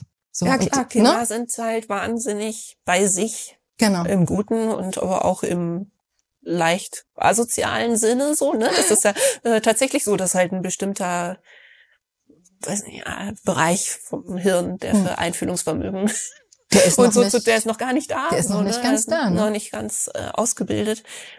Und das finde ich total schön, das Buch dann auch tatsächlich so zu schreiben. Ja, das und, Kind zu schreiben, das ja, war. Das Kind zu schreiben stelle ich mir fast schwieriger vor als die Mutter. Hm. Aber auch das finde ich ist natürlich, und ich glaube, das ist natürlich auch der Teil, der die Leute so beeindruckt hat, ne, und die jetzt auch irgendwie diese ganzen Nominierungen und so eingetragen hat. Hm. So, also sehr, sehr zu Recht. Ich finde das ungewöhnlich toll, wie du deine Mutter geschrieben hast. Ne? Also weil es ist so zurückhaltend und im Prinzip eigentlich nur beschreibend oder hm. auf der auf so einer oberflächlichen Ebene eben einfach was passiert ist, hm. was das Kind sieht. Hm. Ne? Und das sind dann im Prinzip eigentlich ja nur so Ausschnitte, wie man eben seine Eltern wahrnimmt und auch erinnert. Sie machen dies, sie machen das, hm. sie machen jenes, sie sehen vielleicht noch irgendwie aus. Aber da ist nicht viel Deutung dabei. Hm. Ne? Da ist nicht viel äh, und dann habe ich gemerkt, meine Mutter war super, super traurig. Das merkst du als Kind eigentlich genau dann, wenn sie weint. Und ansonsten ist es dir egal. Ein bisschen so, ne? Also nein, ja, nein, ja, du kriegst, du ja, kriegst nein, du kriegst das natürlich alles mit. Hm. Aber so, ne, dieses Benennen findet eben irgendwie nicht statt. Und ich fand das so toll, dass durch diese ganzen Ausschnitte hm. du aber innerhalb von, weiß ich nicht, vielleicht einem Fünftel des Buchs also ich zumindest, so identifiziert war mit dieser Frau als Protagonistin und du, mhm. ohne deine Mutter zu einer Protagonistin zu machen, mhm. eine total tolle, starke Protagonistin hast, mit mhm. der man total mitfiebert und für die man total ist. Also ich war unheimlich eingenommen. Weißt du, für deine Mutter schon, nach ganz, weiß ich nicht, 40 Seiten oder so, ne? ja. Dass man da irgendwie schon genau weiß, ähm, was man sich für sie so wünscht. Das, da, das habe ich mich dann gefragt natürlich als jemand, also als jemand, der das einfach nur genießt, kann ich das dann einfach nur genießen. Ja. Als jemand, der auch solche Sachen schreibt und schreiben möchte vor allem. Ja, das will ich auch gleich noch. Davon ich dann, will ich mehr wissen. Habe ich, hab ich dann natürlich auch gleich gedacht, oh, wie viel Absicht war da dabei? Weißt du, wie viele hm. Sachen hast du verworfen? Hm. Wie viele äh, äh, Wege bist du gegangen in dieser Beschreibung deiner Mutter und hast dann beschlossen, dass das irgendwie nicht geht? Hm. hm. Gute Frage. Ja, das hat echt schon ein paar Runden gedreht, das Manuskript. Also mhm. das waren, also bis ich irgendwie an dieser Fassung arbeiten konnte, und das ist so lustig, weil das war dann tatsächlich der Ton. Irgendwann war der Ton da, die Perspektive war da und sozusagen diese Sprungschanze, ne? Die war, ja. die war gebaut und dann, dann konnte ich fliegen. Aber es, boah, ich, ich müsste mal zählen, aber es gibt diesen Text bestimmt in so fünf Versionen. Mhm. Also nicht durchgeschrieben, ne? aber so Anfänge, dann mal länger und das dann überarbeitet. Ähm, ich dachte erst auch mal, es könnte so ein Jugendbuch werden. Ist eigentlich eine, ist eigentlich eine, die Geschichte einer Jugend. Aha. Und ich glaube, das wäre ein ganz anderer Ton gewesen zum Beispiel, Ton, ne? Ganz anderer Ton. Also dann brauchst du auch so diese dieses rotzig adoleszente, wieder widerspenstige und Kämpfe so. Mhm. Und das ging nicht. Und ich dachte, ja, wie wie, wie mache ich das? Also ich glaube, mein oberstes Gebot war tatsächlich diesen Menschen, der mit seinem Körper oder aufgrund seines Körpers vor allem sein ganzes Leben lang beschämt wurde. Mhm. Wie schaffe ich es, so, also wie so ein Schutzwall um ihn zu bauen, so ja. respektvoll zu sein, dass die Menschen, die, die ihn sehen dürfen oder die, die diese Geschichte lesen dürfen, dass die ihm auch mit Respekt begegnen. Ich glaube, Respekt ist, ist ja. ein blödes Wort, aber das ja. ist es eigentlich. Also mit so einem, oder mit Freundlichkeit. Vielleicht ja. ist es eher Freundlichkeit. Ich weiß es nicht. Ich fand das eine unheimlich schöne äh, Lösung zum Beispiel. Und ich weiß nicht, wie bewusst die war. Hm. Aber es gibt ja eine Stelle, wo, nee, zwei. Es gibt zwei Momente, in denen man mitbekommt, dass andere Männer, ja. die nicht dein Vater sind, also die nicht der Vater sind, ja. ähm, diesen Körper auch sehr attraktiv finden. Mhm. Wie das ja übrigens in Wirklichkeit auch immer so ist. Ja. Ne? ja. Und das fand ich so gut gelöst. Mhm. Auch so, ne, dieses, die, die Bewertung und wie subjektiv die ist und wie anders das, also das tut dann so weh, weil man halt auch spürt, dass die Mutter vielleicht ein ganz anderes Leben hätte haben können, wenn sie anders gespiegelt worden wäre. Voll. Ne? Weil es kommen zwei Männer vor, die sie offensichtlich irgendwie ziemlich gut finden mhm. in ihrem Körper, so wie mhm. der ist. Mhm. Und das trägt man dann mit. Ne? Dass man irgendwie die ganze Zeit diese Alternative mitspürt. Dass wie, dass sie vielleicht mopsfidel hätte sein mhm. können in ihrem mhm. Körper, wenn das anders aufgenommen worden wäre.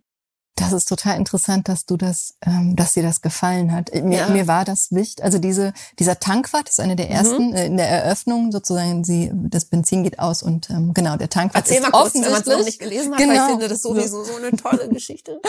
Genau, also soll ich ja, kurz erzählen? Kurz genau, also ähm, Mutter und Tochter sind im VW Käfer auf einer Bundesstraße unterwegs und irgendwann bleibt dieses Auto stehen, weil die Mutter die äh, die, den, den äh, Koffer im, im Kofferraum hat und eigentlich dabei ist, den Mann zu verlassen äh, hat vergessen zu tanken und sie bleiben liegen und ähm, müssen dann, also wir sind in westdeutschen Provinz der 80er Jahre, müssen mit einem Benzinkanister, einem leeren, äh, zur nächsten Tankstelle laufen. Das ist so wirklich passiert. Auf das kann ja mal verraten. Bitte auf, auf High Heels. Ja. Auf High Heels und mit einem schicken, was habe ich ihr denn angezogen? Oh, dieses Kostümbildnerin sein, das finde ich ja echt so krass immer so. Ja. Dafür bin ich nicht ausgebildet, denke ich immer. Ich glaube, einen Jeansrock hat sie an und oder einen engen Rollkragenpullover.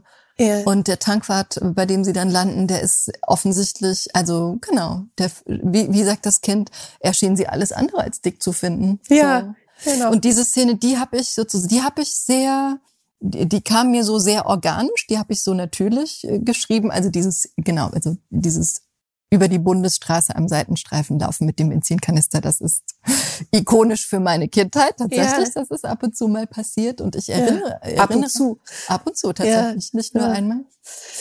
Genau, und diese, diese Blicke, an die erinnere ich mich auch. Und diese Szene habe ich geschrieben, ohne darüber nachzudenken. Und das ist so lustig. Eine der, daran habe ich ewig nicht gedacht, aber eine der frühesten Leserinnen, die den Text sehr mochte und sehr mag, die hatte aber ein Aber, die sagte zu mir, ähm, das ist alles super, super, genauso, schreib weiter, keep going. Aber die Mutter, die darf nicht schön sein. Und ich dachte, wie? Die Hä? darf nicht schön sein. Wie der, also, also sozusagen. Also da habe ich, dachte ich dann, okay, dazu ist oh, das, das Vorbild aus der echten Welt zu krass, weil sie ja. ist schön, sie war immer ja. schön und so. Ich fand das unheimlich wichtig, weil man dadurch noch stärker eben spürt, wie da dem Vogel die, die Flügel gestutzt werden. Ja. Ne? Also, dass sie Fand eben auch, auch, ein ganz schöner Fehler hätte sein können. Genau. Oder, ne? Also oder auch war. Nee, war. Aber ich meine, so auch sich so fühlen hätte können. Genau. Dürfen. Genau. So, ja. dürfen können. ja. Ja, ich fand, ich glaube, mit diesem, das ist so lustig, dass du mich daran erinnerst, weil mhm. mit diesem, ich war dann kurz verunsichert, Unsicherheit, so, ja. und dachte kurz so, hm, okay, also, ähm, also, und es ist ja gar nicht so ausgemalt. Also ich erzähle was von Schminke und ich erzähle von ja. diesen zarten Blicken der anderen, die mhm. eben dieses väterliche Urteil zu dick gleich äh, nicht schön oder hässlich gar in Frage stellen und so. Aber ansonsten ist man ja eigentlich so sehr auf sich selbst zurückgeworfen ja. ne, im Lesen. Und du musst dir vorstellen, wie sieht sie denn aus? Und ähm, ich war wirklich kurz ver verunsichert durch dieses Feedback und bin dann aber sehr entschieden in dieses Schreiben gegangen mit dem, natürlich ist sie schön. Ja. Für das Kind, das sie Aha. uns erzählt, ist sie sowieso immer schön, so wie jede ja. Mutter immer schön ist. Und dann äh, bis zu dem Punkt oder wo sich das anfängt zu vermischen, was ich auch unheimlich ja. auf den Punkt finde dafür, wie Kinder so sind, wo sozusagen diese Unschuld gebrochen wird, ja. weil sie das erste Mal anfängt, ihre Mutter mit den Augen von außen zu sehen, ne? genau. weil der Vater ja so darauf insistiert, dass die Mutter eigentlich äh, ihn repräsentiert ja. ne? und ihm das ja die allermeiste Zeit gar nichts damit zu tun hat, ob er das schön findet oder nicht, sondern mhm. eigentlich nur, wie sie ihn repräsentiert. Ne? Ja. Also ob sie vorzeigbar und Gruseliges so Wort auch. ist, ne? Also fürchterlich, fürchterlich, fürchterlich. Und dann der Moment so, finde ich, real ist, mhm. wo das Kind sozusagen sich davon anstecken lässt. Und ja. gleichzeitig aber, glaube ich, vielleicht da schon acht, neun ist und damit auch alt genug, um den Moment selber zu bemerken. Ja, es merkt, ja, dass es sich schämt. Ne? Ja, selbst zu bemerken, dass es sich schämt und mich schämen möchte. Ja, das war mit die schwierigste Stelle. Die zu schreiben, das war wirklich ähm, ja. fürchterlich. Das war nicht schön und ich habe sie, glaube ich, auch erst ein oder zweimal vorgelesen. In so ganz ausgewählten Kontexten. Das also ich, ich sterbe ja, ne? ich sterbe im Lesen, denke ja. so. Also ist dann, da sind wir wieder bei der Scham. Ich schäme mhm. mich sozusagen ja jetzt noch.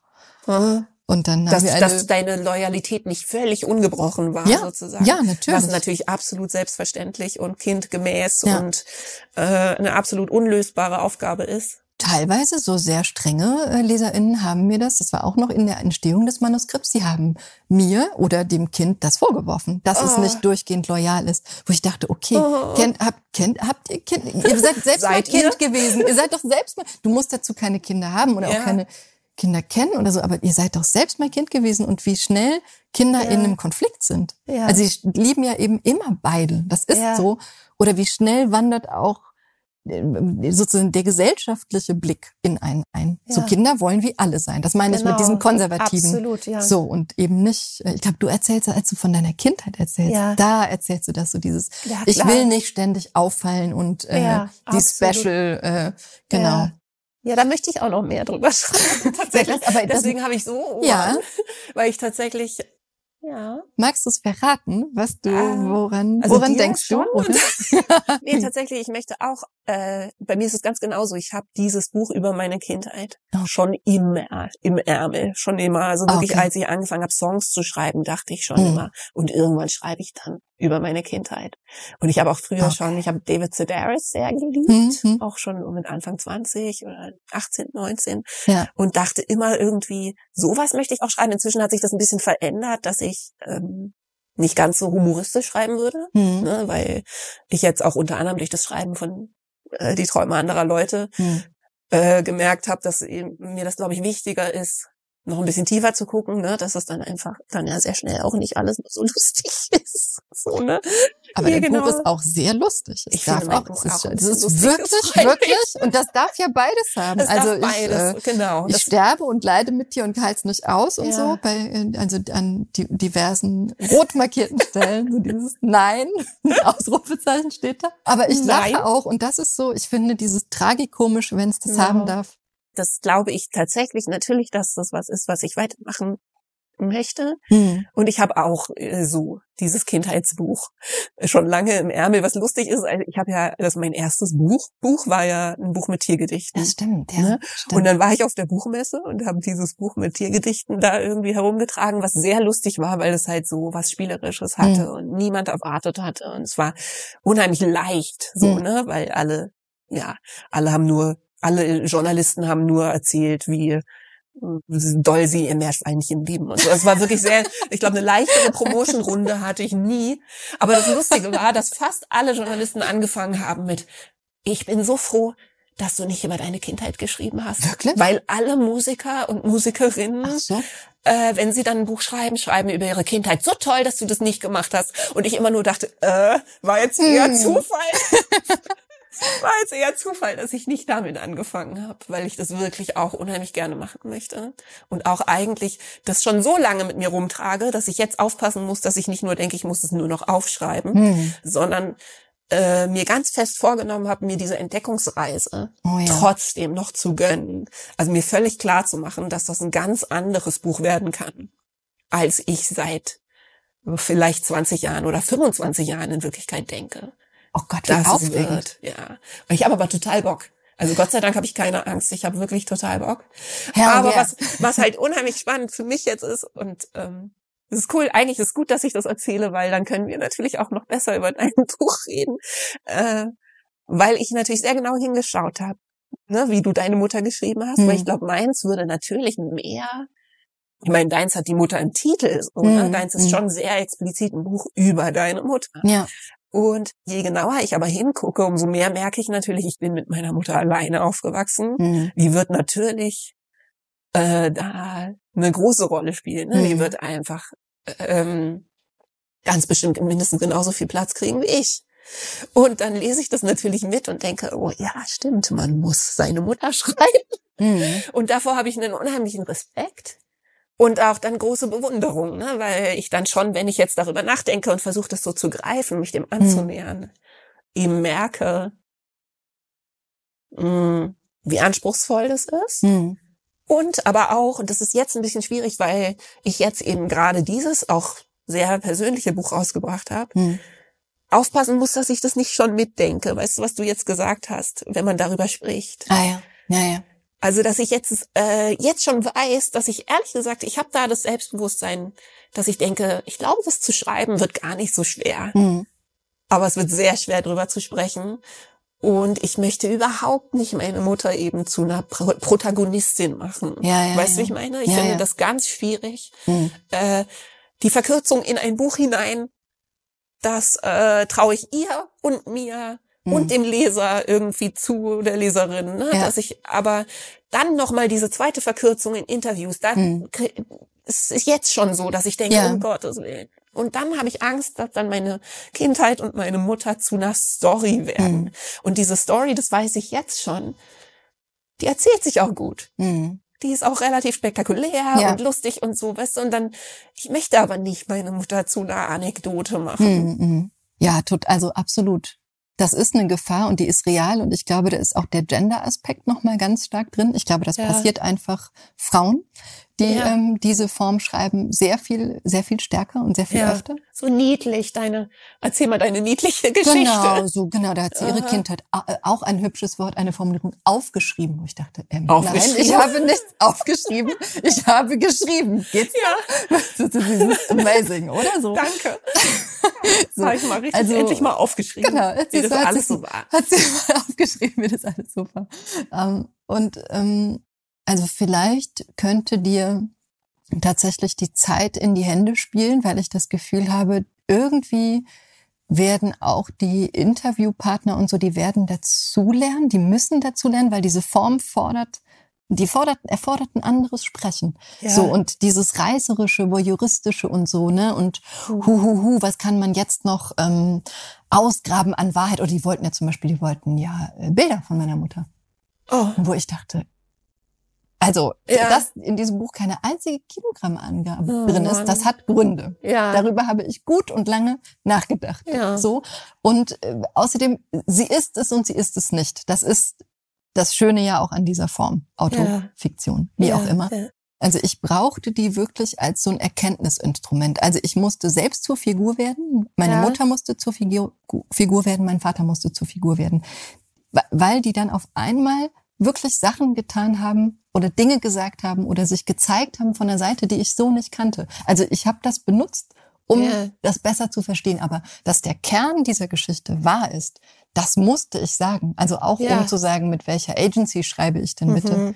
äh, schreibe ich denn bitte diese Geschichte? Oder dieses Echte, das war mir auch wichtig. Das ist da Hm. drin, nur in welchem Grad, in welchen Anteilen, das, mh, also ein bisschen schützt es ja auch, ne? Sagen, ja, ja, da, das nicht, also ich könnte dir jetzt sagen, welche Szene hat sich eins zu eins so, so zugetragen und welche ist verfremdet, welche ist überhöht. Ich mhm. fand das auch eine Freiheit, also auch ja. eine psychologisch sozusagen teilweise dieses Leben zum Stoff machen zu können. Mit maximalem Respekt vor, vor allem ähm, aber das hat irgendwie was Spielerisches gekriegt dadurch. Und das war für diese Geschichte wichtig. Das nächste Buch, also das Körperbuch, mhm. ist eindeutig ein Memoir. Non-Fiction sozusagen. Ne? Non-Fiction, ne? ja. da passt kein ja. Blatt dazwischen. Ja. Und ich finde aber auch, äh, diese, diese Form, diese Mischformen, die sind auch, also die kann man als Ort von Freiheit begreifen. Das finde ich eh in Memoir immer sehr schön, weil Total. da kommen wir ja zu dem Punkt, dass natürlich Erinnerungen schreiben mhm. immer auch äh, in unterschiedlichem Grad Fiktion ist, weil unsere, unsere ganze Erinnerung Fiktion ist. Absolut. Also natürlich setzen Absolut. wir setzen uns ja alles, unsere ganze Persönlichkeit hm. ist ja im Prinzip Fiktion. Und da wird's ja total spannend. Ne? Also schon ja. alleine, dass wir jetzt die gleiche Person sind wie dieses Kind, ist eine Fiktion. Ja, unglaublich, oder? Ja. Ich wundere mich jeden Tag. und das, aber das finde ich ja das Tolle daran, ne? dass hm. man dann eigentlich sagen kann, und so, ich finde, solange man das benennt, hm. oder in irgendeiner hm. Form für den Leser erkenntlich macht, hm. finde ich das ganz toll. Und dann finde ich es irgendwie alles möglich. Ja. Und das, äh, damit spiele ich jetzt gerade so ganz viel, dass ich das einfach sehr lustig finde, wie man auch als Kind. Äh, also ich war ein Kind, bei dem sich eben Realität und mhm. äh, Fantasie sehr stark vermischt haben und ich die Vorstellung unheimlich schön finde, das auch zu so zu schreiben. Ja, ich meine, du hast, also es ist so lustig, dass du das und so schön und ich will bitte, ich will sofort lesen. Kannst du es bitte schreiben? Weil so du hast eine dauern. Ich will mir ganz viel Zeit lassen. Oh, oh, ja, okay. Ich bin äh, eine furchtbar ungeduldige Person, aber auf Bücher dafür habe ich vollstes Verständnis, dass Menschen Zeit brauchen, um, mhm. um ihre Bücher so zu schreiben, wie sie möchten. Du hast es in der Nussschale voll in deinem Buch schon drin. Ich bin, das habe ich dir glaube ich auf der Messe erzählt. Ich bin ja sofort auf diese Mutterfigur abgefahren, weil ich dachte, wer bist du denn? Von dir will ich ja bitte mal alles Von dir will. Ich so. Wer alles bist wissen. du denn? Und auch dieses Mutter-Tochter, diese Mutter-Tochter-Beziehung, die ist total speziell. Da ist so Villa Kunterbund ist da drin. Es ist sozusagen so sehr free, aber einfach, also nicht aber, sondern total reich. Also da ist ja. eine Welt sozusagen. In, in diesem Buch hast du diese, hast du diese Welt und ich glaube, die äh, zu nehmen und loszulaufen, wie du sagst, und auszumalen und zu jonglieren und was auch immer, ich glaube, das wird ähm, Oh Gott, das wird großartig. Do it. Bitte, bitte. Ja, wenn ich dich ab und zu mal anrufen kann und fragen kann, anrufen. wie, äh, ich habe hier folgende Entscheidung und weiß nicht. Du, aber ich finde äh, überhaupt, ich weiß nicht, wie du, du hast bei dem jetzigen Buch hast du viele, das hast du zuerst auf Patreon veröffentlicht, ne? Ja. In Auszügen. Mhm. Das heißt, da haben immer Menschen alles mit komplett. Ich habe ich hab wirklich komplett im Prinzip live geschrieben. Ach, wie abgefahren. Also ich habe wirklich die die Patrons haben das ganze Buch schon gelesen gehabt, bis auf den Aspekt, wo ich angefangen habe zu kürzen und zu editieren. Also die haben im Prinzip den Directors Cut Ach, parallel mitgelesen. Ja. Das ist ja cool. Ja, manchmal nicht komplett in der ja. Reihenfolge, aber auch ehrlich gesagt erstaunlich stringent als Fortsetzungsroman. Ah, es gab ja, irgendwann mal einen Punkt, wo ich gesagt habe, huch, wartet mal, ich habe gemerkt, dass ich früher einsetzen muss. Ja, ja, ja. und bin dann nochmal so zurück. Ne? Aber im Prinzip haben die das alles mitgelesen. Ich werde ja. sie auch wieder. Also ich mache das machst wieder du wieder? So. Ja, ich also spätestens heute. Ich habe ja genau das neue Jahr hat ja erst begonnen und äh, genau ich werde jetzt auch eine Patronin von, von dir und ich ich muss diese Plattform einfach äh, viel stärker entdecken, merke ich. Und ich also, aber was ich sagen wollte, ist LeserInnen. Ja. die mitlesen und dir, dich spiegeln und mithelfen, mhm. diese Entscheidung zu treffen. Ich finde, das ist eigentlich immer noch etwas Unterschätztes. Ja. Ich könnte nicht ohne meine Freundinnen, VorableserInnen. Also hast noch weit auch, vor auch? Lektorat. So. Ja, super. Das hast du gemacht, ja? Dass du ja, ganz viele. Aha. Ganz viele. Also was doch, also ich müsste sie mal zählen. Also und, und ganz unterschiedliche Menschen, auch mit unterschiedlichen Interessen, Vermögen und ich habe auch unterschiedliche Dinge gefragt. So, ja. und ich finde, es ist immer total wichtig, wem gebe ich zu welchem Zeitpunkt was ja. und was, was möchte ich. Also eigentlich mhm. muss ich sehr konkret sein in meinem. Habe ich auch ähm, oft gemacht, dass ich die Patrons ja. tatsächlich gefragt habe, äh, dass ich gesagt habe, weiß ich nicht, hier bin ich mir unsicher, ob das zum Beispiel zu sehr aus meiner Innensicht von hm. diesem, versteht man das? Also ich ja, hatte ganz ja, oft, dass ich dachte, versteht man, was ein Musikmanager macht? Versteht man was, hm. ähm, ne, wie das einfach von innen tickt, weil ich natürlich da so eine ganz eine, so eine Betriebsblindheit Mhm. haben könnte. Ne? Ja. Und auf der anderen Seite ist das interessant genug, also ist das hier zu lang. Also ich habe oft auch schon so einen Verdacht gehabt, ne, was das Mhm. Problem sein könnte und das dann gefragt. Ja, cool. Ja, also äh, gerade diese diese ähm, weißen Flecken, ne, die man dann nicht mehr sieht oder die diese Auslassungen so oder die Lücken oder Ja, so, die auch absolut. im Schreiben entstehen. Das ist ja total wichtig, ähm, immer wieder diese Spiegel zu haben. Ich glaube, bei mir waren es tatsächlich fast alles Menschen, die auch schreiben. Hm. Und ich finde, wir können uns gegenseitig nochmal anders ähm, begleiten Ja. als ähm, dann im Lektorat oder in der Agentur oder so. Das sind ja auch alles wirklich, wirklich kostbare und wichtige, ähm, wichtige Menschen, die mitgebären an diesem Text. Aber so dieses viele davor, also so die, also wirklich begleiten im Sinne von immer wieder mal lesen oder das finde ich super, super wichtig. Also genau. jetzt schon, mal, also äh, werte Podcast-Hörer, die Holofernes kriegt leuchtende Augen und notiert sich Danielas Nummer. Ich finde, es macht so Spaß, über Texte zu sprechen, die im Werden sind. Ich finde, das- ich liebe das. Ich liebe das über alles. Schön. Also wenn man, wenn es der eigene, ich hatte auch immer wieder mal so Gruppen Ja. und wenn der eigene Text besprochen wird, das ist immer so durch, durchatmen jetzt sozusagen. Kritik ist kostenloser Unterricht oder Kritik ist Liebe, könnte Ja. man noch sagen. Wenn sie ähm, mit Wohlwollen und ähm, mit freiem Herzen geäußert wird, das sind ja unglaubliche Geschenke.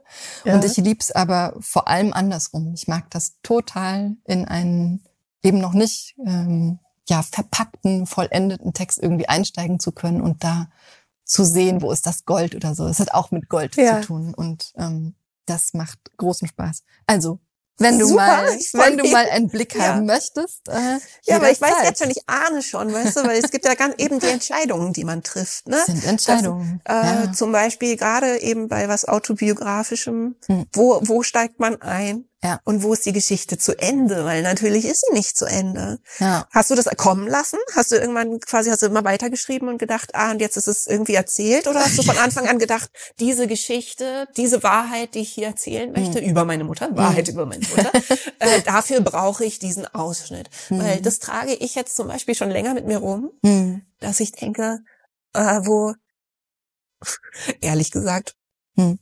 Unter uns und ein paar Podcast-Hörern, weil ich auch ahne, dass es vielleicht zwei Bücher sind.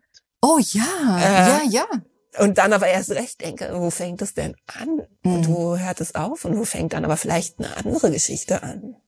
Ja, aber sowas ist natürlich total gut zu wissen. Also wenn du die Ahnung schon hast, dass du zwei Bände Ja. brauchst oder das ist vielleicht sogar eine, eine, eine Trilogie, also eine Serie. Vielleicht stimmt es ja nicht. Weißt du, So. ich weiß ja noch nicht, ob das stimmt, aber es ist so mein Gefühl. Ja, aber Gefühle, ich glaube ja sehr an Ja. Gefühle. Ich glaube auch an sozusagen die erste Intuition, die man hat. Also Ja. meiner Erfahrung nach ist sie wirklich oft, ist sie, ist sie das so. Ich liege oft, ich lieg auch sehr oft richtig und ich glaube ehrlich gesagt, dass ich ein ganz gutes Gefühl für Struktur Hm, habe. Ja, Also das ist auch das, was mir im Schreiben unter anderem unheimlich Spaß gemacht hat. Ja. Dieser Vogelperspektivaspekt, dass man sowas sieht. Man sieht Ja. die Ahnung von so einem Hm. großen System. Das macht Ja, mir ja, total ja. Spaß. Oder? Ich finde, Ja, das hat was äh, äh, für die Podcast-Hörer. Die Holofernes macht ausladende Bewegungen, wie über eine Landkarte mit gespreizten Fingern.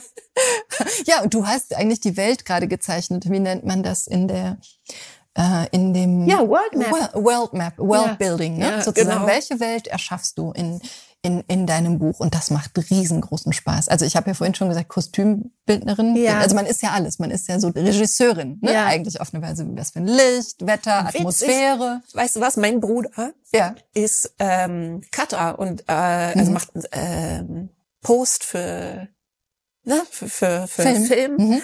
vor allem für dokumentarische Sachen und ähm, schneidet auch und entscheidet darin ja dann auch unheimlich viel über Ja. die Erzählung Ja, und so. total. Und mit dem habe ich mich eben, nachdem er das Buch gelesen hatte, darüber unterhalten, äh, wie viele Parallelen das hat.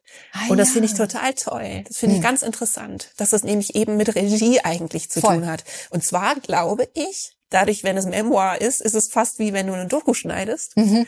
weil du hast dieses ganze Material, weißt das du? stimmt. Das Ne? stimmt. Und du musst aber sagen, Hm. das kommt hier hin und das kommt hier hin und das brauchen wir nicht zu zeigen. Das hier haben wir im Off. Aber Weißt du? gut, dass wir es haben. Im Ja, Off. aber Wir gut, wissen, dass wir es wir's haben. Ja, Das ist eine total, das ist ein Ja. total schöner Vergleich. Das stimmt. Das muss ich mir mal merken. Ja, mit also wann mache ich Cut? Wann steige ich ein? Wo steige ja. ich aus? Was ist das Arrangement? Was ist überhaupt die Zeitlichkeit in diesem Text? Also hat es zwei Ebenen? Mache ich Rückblenden? Ich hasse Rückblenden. Ja. Damit ist alles. Ich sag's mal laut. Ich hasse Rückblenden. Ich habe Rückblenden auch bei anderen Leuten? Ja, ja, ich verstehe das nie. Also es gibt mhm. ist ein Buch, das kommt von Antonia Baum, Siegfried mit Namen. Ah, liebe hab ich, habe ich heute auf Instagram die Werbung gesehen und ah, war ganz, ähm, hab's mir schon gemerkt. Nein, das ist wirklich ein ja. mega, mega toller Text. Also diese Großmutter und auch diese Mutter und dieser Vater ist der Hammer. Ja, wird, ich wünsche eben wirklich äh, alles Glück auf Erden. Und die hat aber, die hat zwei Erzählebenen und die sind so gut, beide gleichberechtigt nebeneinander, okay. dass ich das, also ich würde gar nicht sagen, es ist eine Rückblende. Es ist Aha. so gut erzählt. Und das ist ganz, ganz selten, dass die mhm. nicht miteinander konkurrieren, dass die eine Ebene nicht irgendwie ablust ja. im Vergleich zu anderen, so dass ja, ich immer toll. eigentlich so ein bisschen mehr dahin wieder zurück will im Lesen. Und ich finde, wenn das passiert, ja. dann habe ich den Job nicht gut gemacht. Ich will doch bitte äh, ja, wenn man Alben aufnimmt als ähm, Musikerin, dann heißt es All Killer No Filler. Und Carlo Filler. Okay. Ich nehme so gute Sätze mit nach Hause von dir. Ich liebe das ja. Ähm, Genau, und das Cutten finde ich, ähm, das ist ja dann, also ich finde, braucht diesen, diesen, diese grobe Dramaturgie und dann am Ende die Feindramaturgie. Es macht großen Spaß, finde ich, auch das so zu arrangieren. Aber de deine Frage nach dem Ende, ja, ich, ja. ich finde, das Ende ist, ich kriege jetzt schon Schweißausbrüche, wenn ich daran denke, eine Fiktion zu schreiben und das Ende zu wissen, weil ich weiß es nie. Ich weiß das, ich weiß immer das allerletzte Bild. Also ich wusste zum Beispiel sehr früh. Aber das ist doch schon total hilfreich. Das, das ist, ist ja wie so ein Leuchtturm, genau. der, äh, ne, auf den Aber du wie komme ich dahin? steuern kannst. Aber ist das nicht total entlastend? Weil ich hätte jetzt zum Beispiel eben noch keinen Leuchtturm. Nein. Wo es aufhört. Ich bin mir ganz sicher, wenn Dass du, ich ihn in Wirklichkeit schon habe. Ich, ich glaube, ich würde fast behaupten, man, man hat den und man hat aber irgendwie gelernt, den nicht ernst zu nehmen, auch weil er so vage ist. So. Ja. Also Leuchtturm ist eigentlich richtig, weil das ist eigentlich eher so ein Licht. Also das Richtung. baut dir so ein, genau, ja. es gibt dir eigentlich so ein Gefühl oder eine Atmosphäre oder so. Ich spoiler jetzt nicht und sag nicht, ja. was das Schlussbild war in meinem Buch, aber ich wusste, das wird passieren. Und dann hatten wir aber zusammen im Lektorat noch ganz, ganz, ganz viel Arbeit. Und es war wie Ach Nachsitzen. Es war wie Nachsitzen. Oh. So. Also bis der Schluss mal geschrieben war, und da war Jan äh, Falk, mein Lektor, da, da war der so genau und unerbittlich, unerbittlich. No Filler, nichts sozusagen, ja, nichts. Kein Speck. Nee, nichts ja, aber es hat halt dann auch kein Speck. Ja. nichts äh, Unglaubwürdiges. Mhm. Also die Figur, wir führen sie ganz streng zu Ende.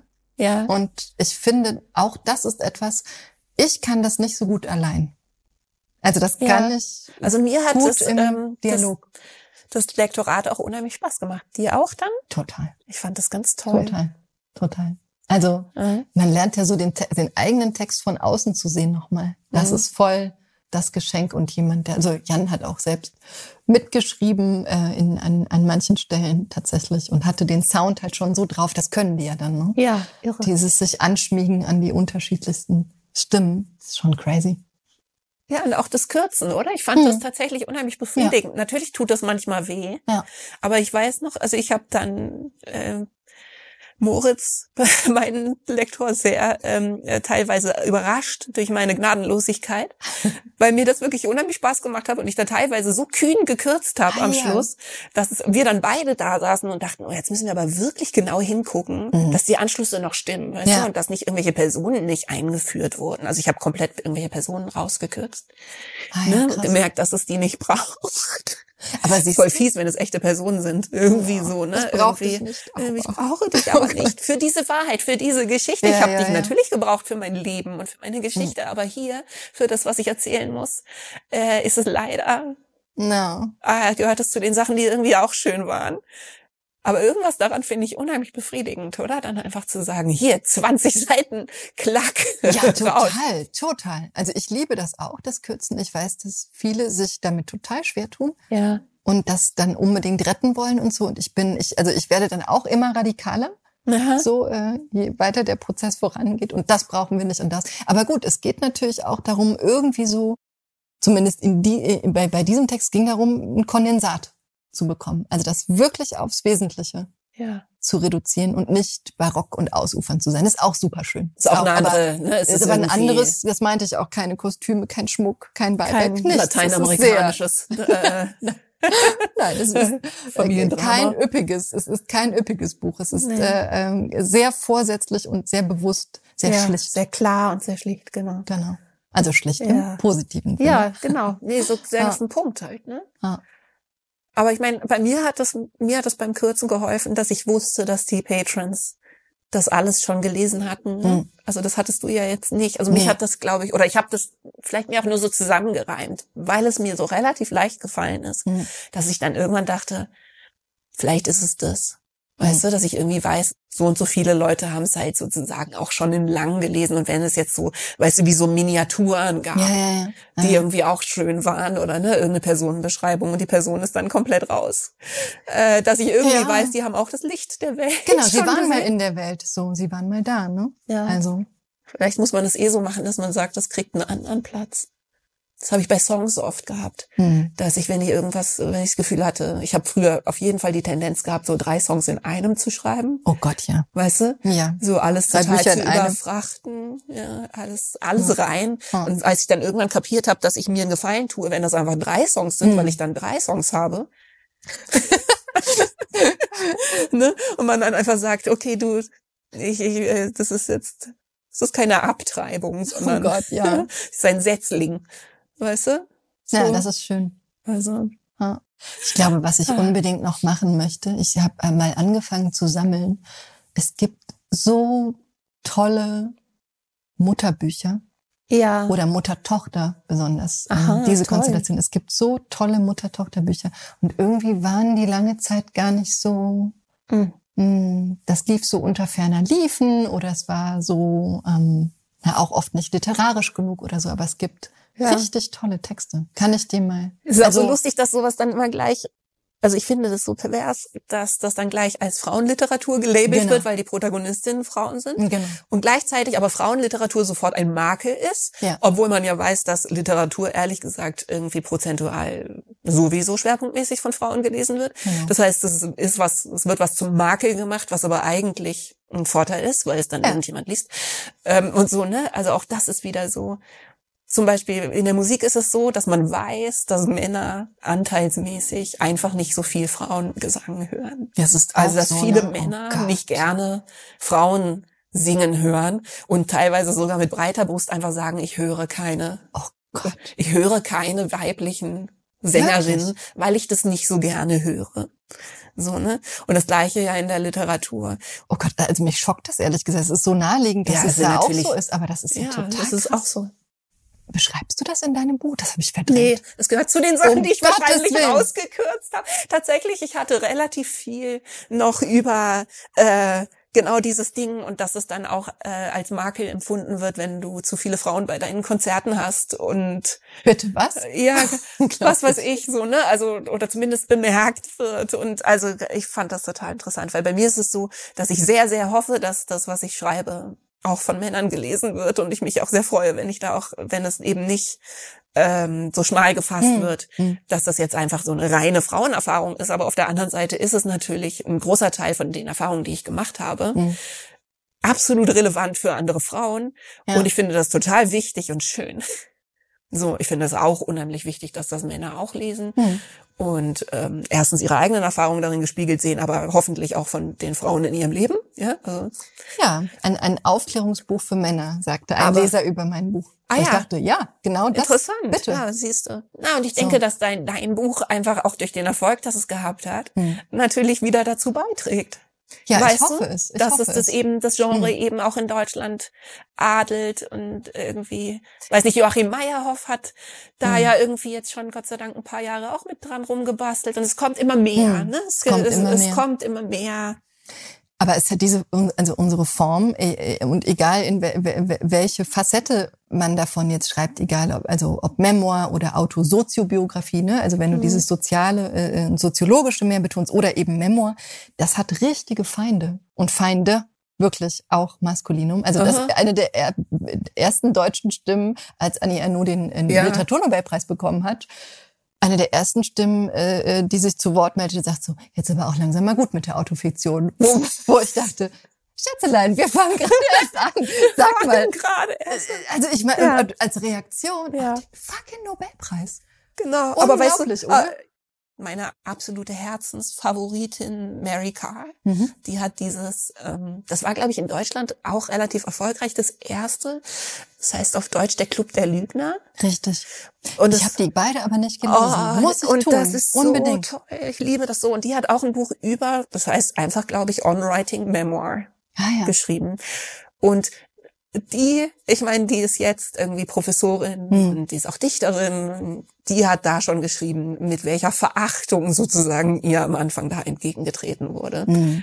Und äh, jetzt ist sie eben Professorin an irgendeiner relativ renommierten Uni für, und es gibt einen Lehrstuhl für Memoir und so. Ah, ja, ne? ja. Ja, ja. Und das kann einen ja trösten. Also Absolut. Hoffentlich erwischt es uns noch. Mhm. So, ne? Aber dass das einfach irgendwie eine Weile dauert. Und die hat genau das aber auch beschrieben, dass ihr hauptsächlich von Männern dieser Kulturdünkel entgegengeschlagen ist, ne? Von dass das irgendwie einfach sei und mhm. ähm, so Nabelschau. Genau. Und therapeutisch, aber therapeutisch als Makel.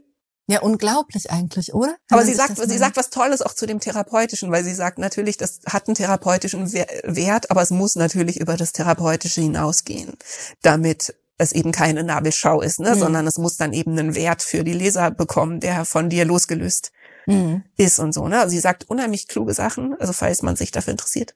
Nochmal eben ein Buch. Unbedingt, unbedingt. Ich bin total dankbar. Ähm, also das werde ich mir sofort ähm, kaufen. Du hast es eh schon alles so gemacht, wie sie sagt. Aber die ist, ist aber nicht ähm, wichtig. Ich finde das, ähm, ich, ehrlich gesagt, ich, ich schreibe ja manchmal so intuitiv ähm, und habe eigentlich oft das Bedürfnis, mich rückzuversichern.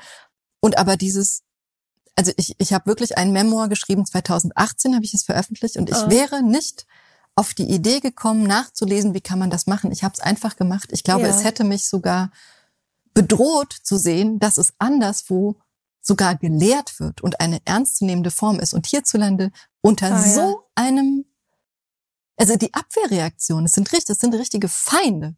Also ja, nicht ja. nur etwa, man mag etwas nicht, das ist okay, sondern sozusagen, also die versuchen wirklich ähm, diese, diese, diese, dieses Fallball der Distinktion zu machen und sagen, es ist keine Literatur oder keine gute. Und ich glaube, es hat mit den, etwas daran ist so bedrohlich oder muss so bedrohlich sein, weil es den weiblichen Körper schreibt. Sind ja ganz oft mhm. Frauen oder Queers. Ja, so. die, dass die so schreiben. No? Mhm. Sozusagen, das erzählt von Erfahrungen, da können andere gar nicht mitreden. So, das ja. ist fremd, aber das ist irgendwie auch gleichzeitig zu nah. Ja. Und es ist zu intim und es fordert, glaube ich, dazu heraus, sich mit seiner eigenen Subjektivität auseinanderzusetzen. Mhm. Du kannst darüber gar nicht so kritikermäßig so richten, weißt mhm. du? Also wie urteilst du denn bitte über dein Buch zum Beispiel, ohne auch nicht von dir selbst was zu zeigen. Ja, natürlich. Das geht eigentlich gar nicht. Ja. Oder, oder geht das? Also nee, es kommt ja, mir immer künstlich vor. Aber so. hast du das erlebt? Weil ich habe das tatsächlich auch gehabt, dass ich so in meinem Umfeld, also ich habe ja schon viele Sachen rausgebracht und auch sehr viele sehr persönliche Sachen. Mhm. Und ich habe noch nie so tolles Feedback bekommen, aber auch so zurückhaltendes im Sinne von skeptisches, während ich es gemacht habe. Ah, wirklich? Also ich habe viel, sagen wir mal, also so ein bisschen flapsig gesagt, so äh, muss das denn sein? Ah, Feedback gekriegt. Oder teilweise nur über Eck oder mm, so, ne? Aber mm. dass ich so mitkriege, dass es schon Leute gibt, die so ein bisschen denken, was macht sie denn jetzt schon wieder? und muss das denn sein? Und so ein ganz bisschen so, dass ich das Gefühl habe, das Genre tendenziell, es gibt, also wenn man diese Blockaden in sich hat, mhm. die kommen schon nicht von ungefähr. Es ja. gibt auch einfach Leute, die finden das, sagen wir mal, tendenziell unanständig. Richtig. Ne? Stimmt, das haben also wir vergessen. Das ist was Exhibition, ja. also ich habe Wörter gehört mhm. wie exhibitionistisch, aber nicht nie direkt. Mhm. Ne? Es kommt mhm. immer nur, man könnte ja auch sagen, das sei, also niemand sagt ja. selber, ich glaube, ich finde das exhibitionistisch und deswegen. Mhm. Aber so die Vokabeln fallen. Ja. Weißt du? Exhibitionistisch, ähm, TMI, weißt du, too much information. Ja, ja, ja. Zu nackt. Ja, ja. Also mhm. ganz viel fällt so das, ne, nackt und möchtest es nicht doch lieber irgendwie fiktionalisieren eben und so. Das finde ich total spannend, weil ich eben unheimlich viele solche Bücher schon gelesen habe und mhm. mir ehrlich gesagt der Wert davon unheimlich klar war. Absolut. Also dass ich, wenn Absolut. mir, wenn mir jemand so kommt, sozusagen, mhm. ich einfach nur denke, ja, ja, aber nee, Hm. Ich weiß genau, warum ich genau das wertvoll finde. Es hat eine lange Tradition übrigens auch, hm. weißt du. Also es gibt ja, mit, weiß ich nicht, Frank McCord hm. und äh, es gibt ganz viele Autoren, die schon, übrigens Männer auch, die schon ganz lange so schreiben und hm. darin auch ganz ernst genommen werden. Hm, absolut. so, ne? Absolut. Ähm, und auch immer mal wieder ein Buch, was dann sehr populär, äh, ne, was so raussticht. Aber ich habe also ich habe ganz verhaltenes Feedback teilweise auch gekriegt, auch von Freunden. Wirklich? Oh, mhm. das tut weh, ne? Ja, das, ja, die einfach oder sie sagen, mhm. ja, irgendwie toll und es wird bestimmt toll, weil ich mhm. vertraue dir und du machst es bestimmt toll, aber ja. willst du nicht lieber was anderes machen? Mhm. und jetzt, wo Kenn ich das wieder ja. machen will, ne, wo ich jetzt einfach denke, geil, mache ich jetzt nochmal, finde ich toll, ne, ähm, merke ich das, dass einfach Leute denken, ah ja, ah, ja, willst du nicht jetzt langsam mal einen Roman? Wie wär's denn jetzt mal mit einem Roman? Und ich denke, nee, ich will überhaupt hm. keine Romane schreiben. Ich glaube, dass dieses Stichwort unanständig, das ist echt total wichtig in dem, was wir, was wir besprechen. Ja. Was steckt denn da eigentlich drin? Ich glaube, da steckt auch dieses, Fremdeln oder erstaunt sein über diese Anmaßung, die dir unterstellt wird. Die Anmaßung, dich selbst so wichtig zu nehmen oder dein, dich und deine Mutter oder dich ja. und deinen Körper oder dich und dein, keine Ahnung, deine Sexualität, was auch immer, oder dich und deine Katze, ich weiß es nicht. Ja. Ähm, und daraus ein Buch zu machen und also als ob das zu banal wäre. Der ja. Gegenstand, der Gegenstand und aber auch die, die Form ist sozusagen, ne, Roman oder Buch ist ja immer noch so ein, ähm, auch wenn sich das verändert hat, aber es ist ja immer noch so ein Kulturgut. Also ne, ja. Lesen, Bildung, hohe Literatur, schon fast elitär oder so. Ja, ne? Und, ja, und ich, also was ja wirklich Bullshit ist, das stimmt ja so zum Glück gar nicht und hat auch nie so gestimmt. Aber also als ob dieses Live-Writing nicht kunstvoll genug wäre. Also es bricht mit so mit so Traditionen und das mhm. sind patriarchale Traditionen ja. eindeutig. Oder so Geniekult-Traditionen. Und man, man maßt sich an, sich selbst hinreichend wichtig zu nehmen. Mhm. Und das ist ja, also ich muss mir diese Erlaubnis auch immer wieder geben. Oder ich muss mich ja. immer wieder befreien. Das hört nie auf. Aber ich habe irgendwann verstanden, naja, ich bin wie so eine Art Medium. Ja. Also ich schaue sozusagen, ich bin eigentlich nur der Blick mhm. auf die Welt. Ich bin die Linse. Ich bin die Linse und ich, ich habe Erfahrungen, dadurch, dass sie meine eigenen sind, zufälligerweise, ja. kann ich davon viel plastischer und kraftvoller erzählen als von Erfahrungen, die nicht meine genau. sind. Und nicht mehr und nicht weniger. Ich glaube, es ist, das so. ist wirklich einfach ein, ein quasi bestimmter schriftstellerischer Blick, ist, dass man einfach jemand ist, der gut beobachtet, hm. gut benennen kann, hm. gut transportieren kann. Hm. So, ne? Und das ist ein bisschen eine andere Fähigkeit, glaube ich, als Fiktion. Oder ja. die können sich auch vermischen oder so. Die ne? können sich vermischen. Aber ja. das, ähm, ich habe das einfach immer schon lieber gemacht und ich lese es auch einfach unheimlich hm. gerne. Ich habe das ja. auch in meinen Songs schon gemacht. Und ähm, da kommt ja dann aber auch noch der Aspekt dazu, dass ich zum Beispiel finde, dass das echte Leben eben überhaupt nicht weniger Magie und Fiktion und ja, Verrücktheiten beinhaltet als das, was sich irgendjemand ausdenken könnte. Und ich finde, am Ende kommt man dann zu einem quasi spirituellen oder philosophischen Punkt, ja. dass ich immer denke, ja, warum sollte ich denn nicht über mich schreiben? Ich bin doch genauso fiktiv oder real hm. wie andere Protagonisten und ich kann doch genauso gut Wahrheit und Universelles und äh, Gültiges hm. anhand von mir erzählen, wo ich es besser kann als anhand von irgendwas anderem. Also ich finde das irgendwie Absolut. total interessant, dass dass wenn man eben autofiktional oder autobiografisch schreibt, dass man an diesen, an genau diesen Punkt kommt, hm. an diese Wahrheit, dass alles irgendwie Erzählung ist. Total, also life is bigger than fiction, ne? Ja. Das ist so. Ja. Das ist so. Also das glaubt einem ja niemand. Würdest du deine Kindheit eins zu eins aufschreiben, wirklich eins zu eins ja. aufschreiben? Ja. Niemand glaubt dir das. Ja, das ist so krass. Es wird so krass sein. Ja, aber tatsächlich, also bei mir tatsächlich vielleicht auch noch ein bisschen mehr als bei anderen Leuten, aber hm. im Prinzip bei jedem. Hm. Mhm. Weißt du? Weil schon alleine Kindsein an sich sowas Fantastisches hat. Und sowas, äh, wo eben die Ebenen sich so verschieben und so viel sichtbar ist davon, wie Realität äh, funktioniert, funktionieren könnte. Und zum Beispiel dieser Aspekt von Nabelschau. Ne? Mhm. Also wir, da, wenn wir darüber reden, dass man sagt, es ist Leuten oft so ein bisschen zu nah oder sie mhm. finden es so ein bisschen unanständig, dann hat es ja eben auch diesen Aspekt von eben, dass man denkt, das ist Nabelschau, das ist, das hat ein bisschen was Obszönes. Mhm. So, ne? Und ich aber irgendwie denke, jetzt zum Beispiel, wo ich eben das abgeschlossen habe, noch nicht ganz so abgeschlossen wie du, weil ich irgendwie noch drüber sprechen muss, ja, mit meinem Buch, aber mhm. im Prinzip abgeschlossen habe habe ich nicht die Chance zu sehen, dass das eben eine Erzählung ist? Habe ich nicht die Chance, im Prinzip losgelöster davon zu sein und weniger in meinem eigenen Bauchnabel? Mhm. Weißt du? Ja. Als äh, Leute das sind, die vielleicht ihre eigene Geschichte noch nie mal wirklich erzählt hat. Weil man erzählt seine Geschichte immer. Man erzählt mhm. sich immer. Jeder erzählt sich. Die ganze Zeit. Die ganze Zeit. Man sollte vielleicht wissen, dass man es tut. Ja, und ich finde das eigentlich, ehrlich gesagt, was mhm. sehr also für die eigene innere Entwicklung sehr hilfreich ist, hm. Das einmal richtig zu erzählen, so gut wie man kann. Absolut. Und ich habe einfach die hm. Ahnung, dass es einem eben helfen könnte, über diese eigenen Narrative auch hinauszuwachsen. Hm. Und ich merke das jetzt schon. Also ich, es ist noch schwierig, weil ich eben noch in dieser Phase bin, wo ich über das Buch immer mal reden muss. Hm. Aber das reine Schreiben hat für mich sowas von, weißt du, dass ich einfach so denke, äh, die Holofernes äh, klatscht ihre Hände in einem Ich habe fertig äh, Move gegeneinander, ähm, dass ich denke, so, das war jetzt das und damit ist das auserzählt. Hm. Und ich bin ein Stück freier, oder? Ich bin ich ein Stück freier, aber weißt du eben nicht nur, weil es therapeutisch ist, sondern, oder vielleicht ist das gerade das Therapeutische, dass man eben merkt, dass es eben eine Narration ist, die sich eigentlich auch aus den gleichen Elementen, narrativen Elementen zusammensetzt, wie das Leben von allen anderen Leuten auch. Mhm. Und ich finde nämlich eigentlich, dass darüber zu schreiben gar nicht was hat, gar nicht diesen Aspekt hat von ich nehme mich wichtiger, mhm.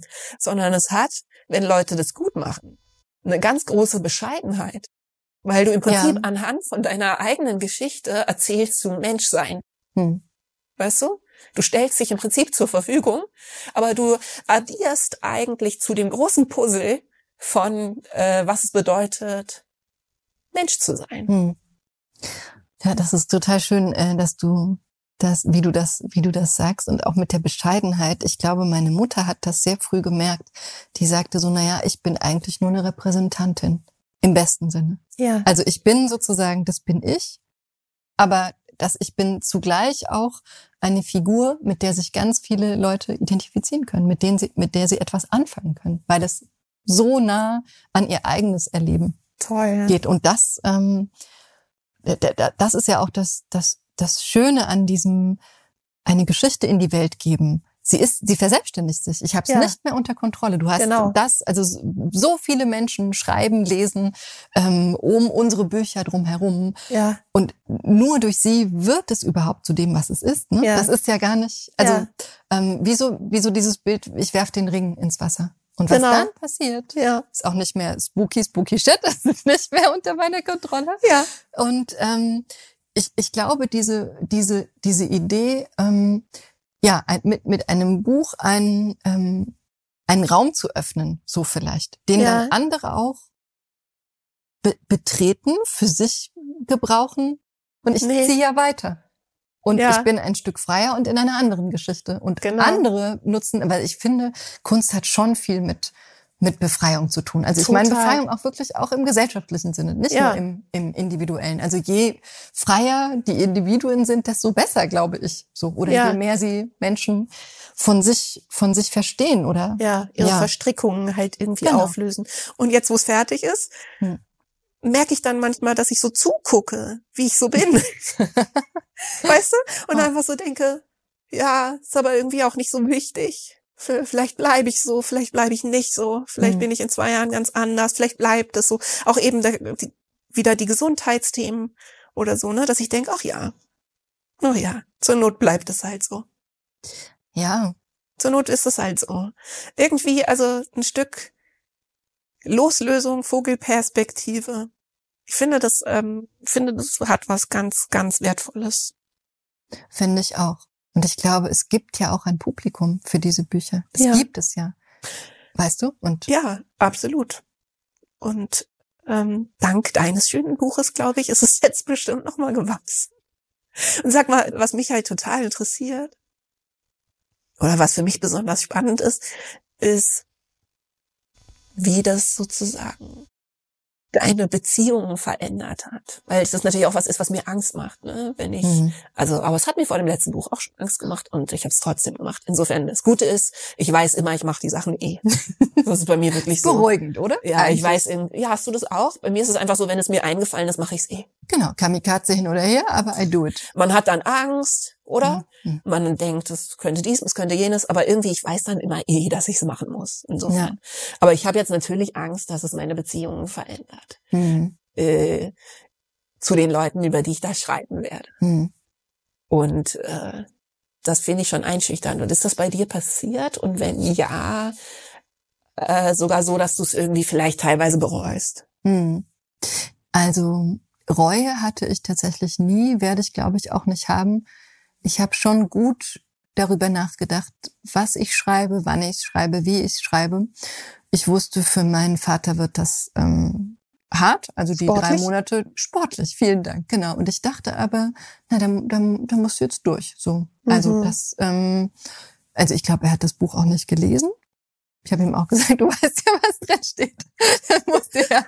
Und ähm, ich finde, es ist auch ein großer Unterschied, ob die Themen, über die man da schreibt, das erste Mal mhm. dann in der Form irgendwie dem anderen so präsentiert werden, ne? Mhm. Oder ob man dann da über was schreibt, was vielleicht man zumindest parallel beim Schreiben oder keine Ahnung in irgendeiner Form schon mhm. besprochen naja, es, ne? es gibt so, es gibt ein, ein, ein, ein Memoir, Zeige deine Klasse, das ist von 2018. Mhm. Das ist ja auch ein, also das ist ja wirklich biografisch, biografisch, autobiografisch.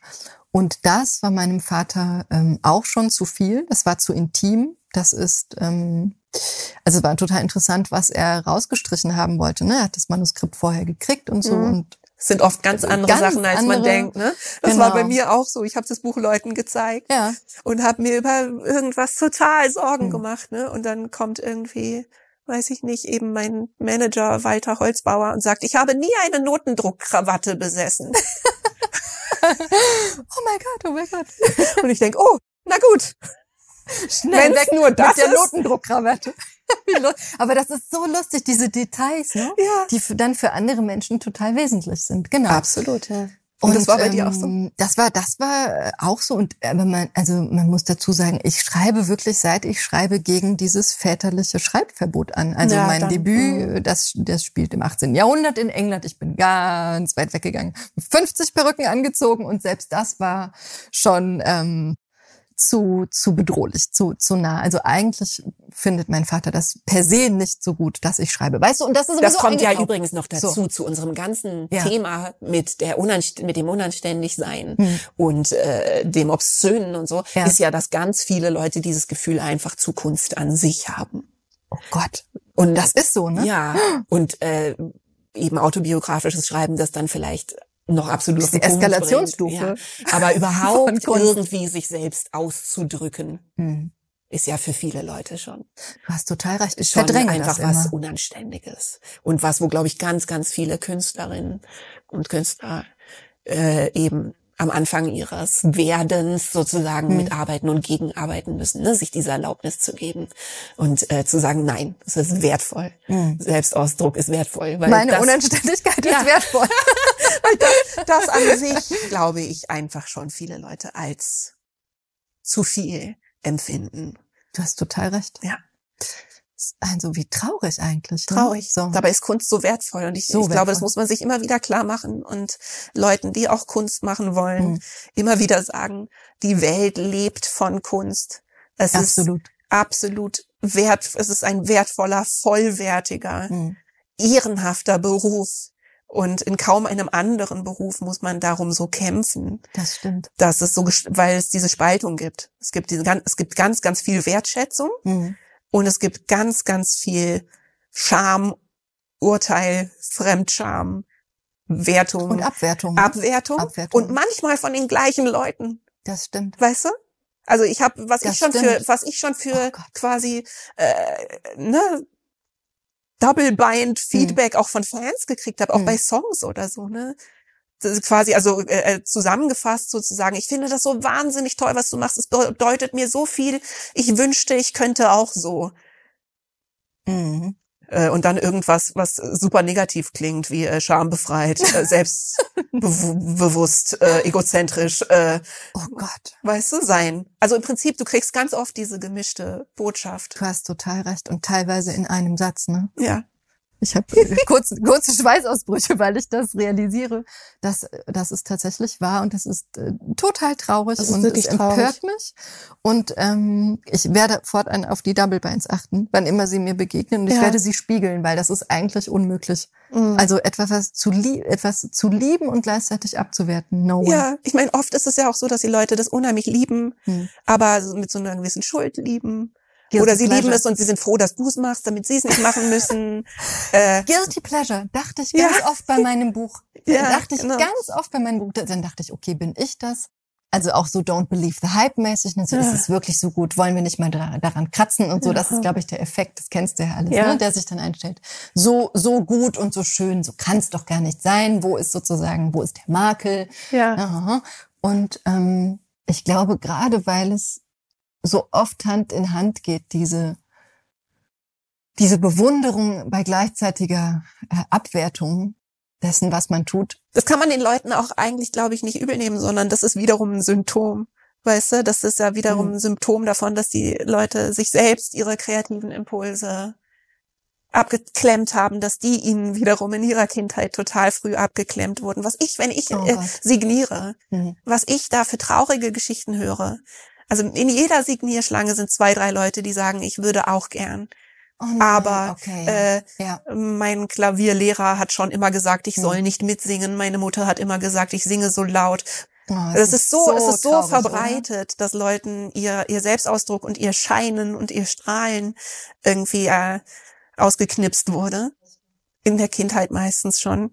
Und auch deshalb denke ich, ist dann wiederum dieses Genre so wertvoll. Verstehst du? Voll. Dass man einfach es, ähm, zeigt, dass man das darf und dass man das kann und dass das einen Wert ja, hat. und, und alle Beteiligten, also weil, weil du gefragt hast nach, nach den Beziehungen und ob Genau. es was verändert hat. Also ich glaube, ich hatte für mich wirklich diesen einfachen Satz immer, da müssen wir jetzt alle durch. Ja. Also das, da müssen wir jetzt, das ist sowieso, wir sind auf so einem Boot und das wurde, nein, ich hatte immer, ich bin auf einem, ich fliege nicht gern, ich fliege auch nicht Mhm. oft, ich bin auf einem Transatlantikflug. Das Keiner kann Flugzeug- aussteigen. Genau, keiner kann aussteigen, da müssen wir jetzt durch. Aber Und- wie, wie, wie arbeitest du dann damit? Weil äh, da kommt ja wieder die Nettigkeit ins Spiel. Ja. Also, und bei mir ist das, da bin ich sehr gespalten, Hm. weil ich auf der einen Seite eben, wie gesagt, diesen ganz starken kreativen Impuls immer schon gehabt habe, der auch eigentlich absolut keine Gefangenen nimmt. Ich bin überall nett, aber nicht in meiner Kreativität, weißt du? Hm. Wirklich nicht. War ich noch nie. Wenn, wenn mir was einfällt, dann werde ich das Hm. machen. Und da muss ich auch sagen, bin ich so rücksichtslos. Wie sonst nirgendwo. Hm. Ich bin sonst immer, ne, also eher, wer mein Buch gelesen hat, kennt mich da dann jetzt relativ gut. Hm. Ähm, jemand, der sehr die Bedürfnisse von anderen Leuten mitdenkt. Hm. Aber zum Beispiel, als ich, zum Beispiel, als ich gewusst habe, dass ich dieses Buch schreiben möchte, habe ich sofort gedacht, oh weia, oh weia. Aber es war überhaupt keine Frage, dass ich es trotzdem mache und Mhm. eben so ein bisschen dieses Gefühl von, da müssen wir dann jetzt durch. Mhm. Aber trotzdem hat man natürlich zu Recht dann auch immer wieder diese Frage, dass man denkt, na ja, aber ich habe mir das ausgesucht. Hm. Das haben sich ja die anderen nicht ausgesucht. Absolut. Was ist denn, wenn da mal richtig, äh, bei mir waren Gott sei Dank alle irgendwie einverstanden, so, Mhm. ne? Hm. Und ich habe alle mit einbezogen. Ich habe die Passagen, wie du ja auch, Hm. den betreffenden Protagonisten sozusagen gezeigt. Ich habe auch Sachen geändert und so. Im letzten Buch habe ich das. Dieses Manuskript hat mein Vater nicht gelesen Ja. und meine Mutter hat das erst gelesen, als, Als das Buch fertig fertig war. war. Das wollte, war aber sozusagen. war so abgesprochen. Genau. Weil ist das bei dir auch so, dass du dann einfach, weil ich habe das Gefühl, dass diese, das klingt dann vielleicht nach sehr viel Ego, äh, auch egal, weißt du, darf ja auch Ego sein. Darf ja auch einfach mal sein, dass man denkt, nee, das wird geil, ich will das machen. Weißt du? Ist ja auch, also es muss man ja auch keine, nichts Höheres dazu dichten, aber ich Mhm. glaube, tatsächlich ein Aspekt davon ist auch, dass man eben weiß, dass Kunst zu machen ein ganz starker Auftrag ist Hm. und dass man da irgendwo auch eine Verpflichtung hat, mit dem zu gehen, Ja. was einem eben die von Elizabeth Gilbert, die kleine Muse, Genau. der kleine Spirit, der einem einfährt, dass man dem auch nicht die Tür vor der Nase zuschlagen darf.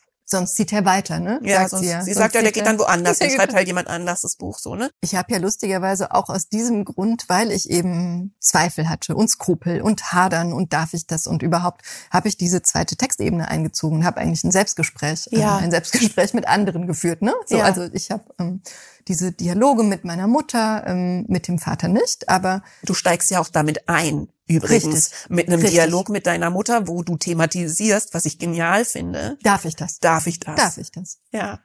Also ich glaube, diese Agency-Frage, diese mit welcher Haltung, ja. mit, we mit welchem Recht. Komm, wir, wir, ich, ich, ich, ich spreche auch immer von Agency, aber wir erklären das jetzt kurz. Wir erklären das kurz. Ähm, Agency ist quasi ist ein, ist ein Standardbegriff im Schreiben. Genau. So. Der bedeutet? Der bedeutet, also für mich bedeutet er, mit, äh, mit welchem Recht erzähle ich, welche Perspektive, welchen Stoff aus welcher, äh, welche Geschichte. Ja. Also ich bin sozusagen, ich bin ein Mensch, ich lebe äh, das Thin Privilege.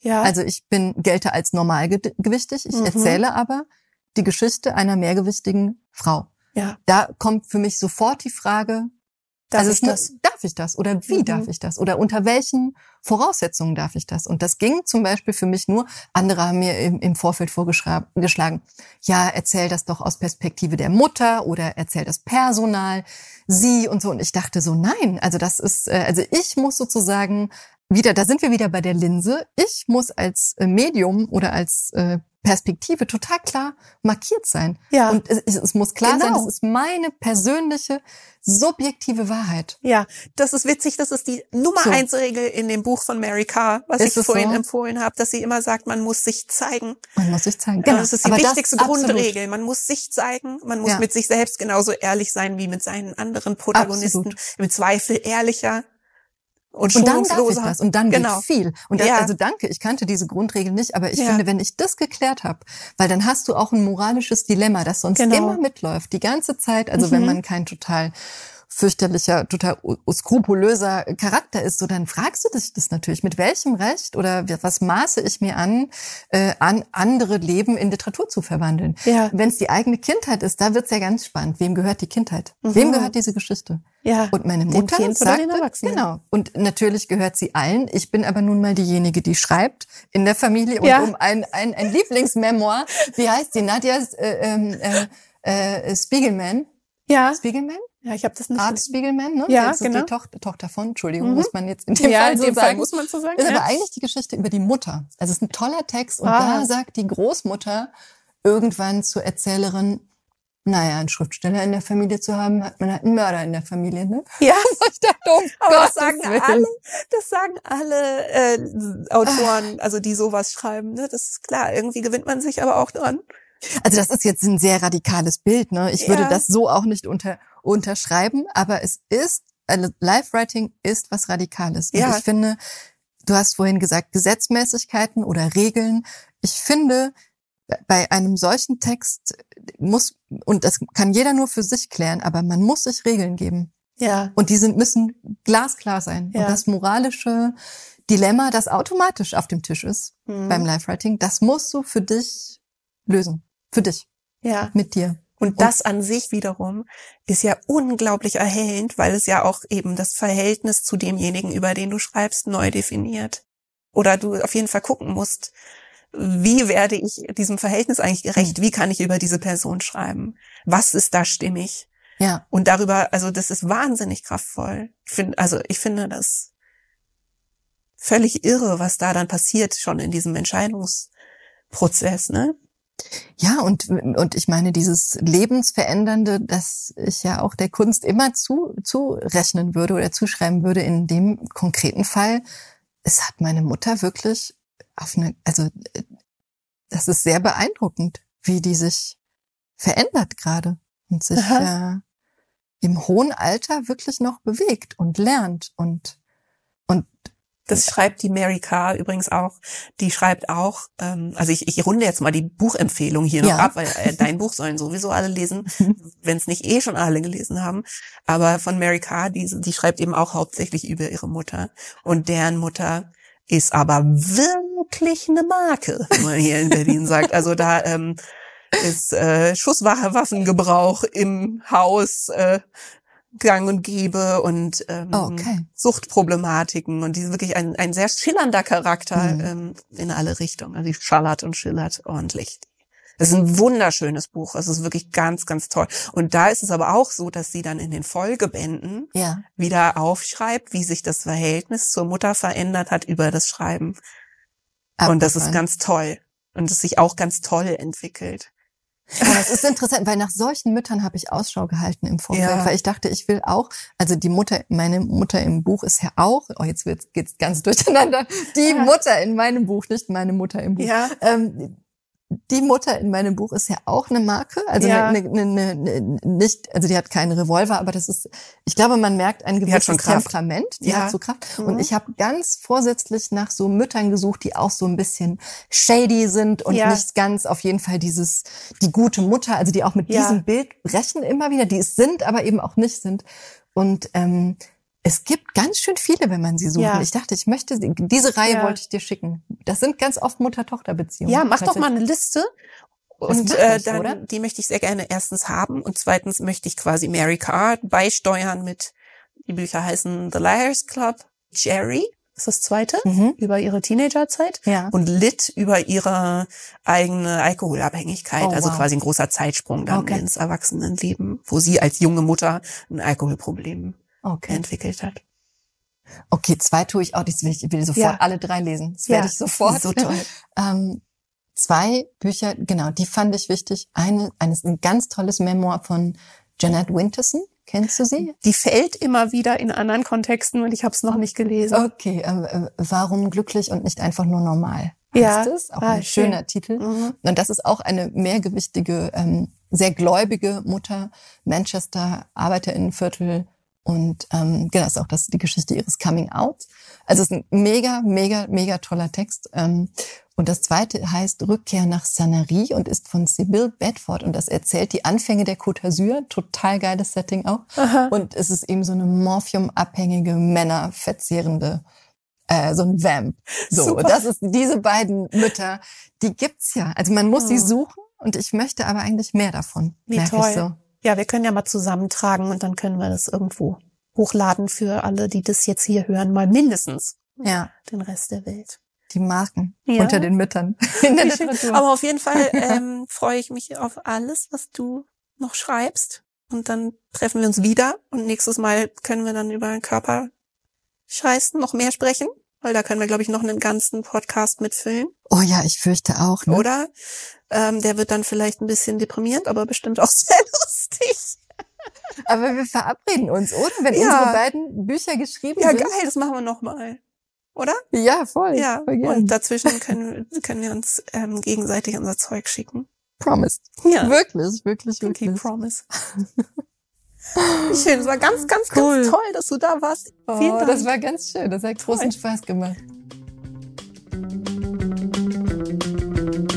So, dieser Salon wird weiterhin finanziert von meinen AbonnentInnen, UnterstützerInnen auf Patreon www.patreon.com slash Judith Holofernes. Wie immer, kommt alle mit rüber. Da ist das Internet viel schöner. Ich weiß, die Kinder kotzen hier in die Schuhe. Und der Mann hat dir die Absätze zersägt. Dein T-Shirt riecht nach Traurigkeit und Binde.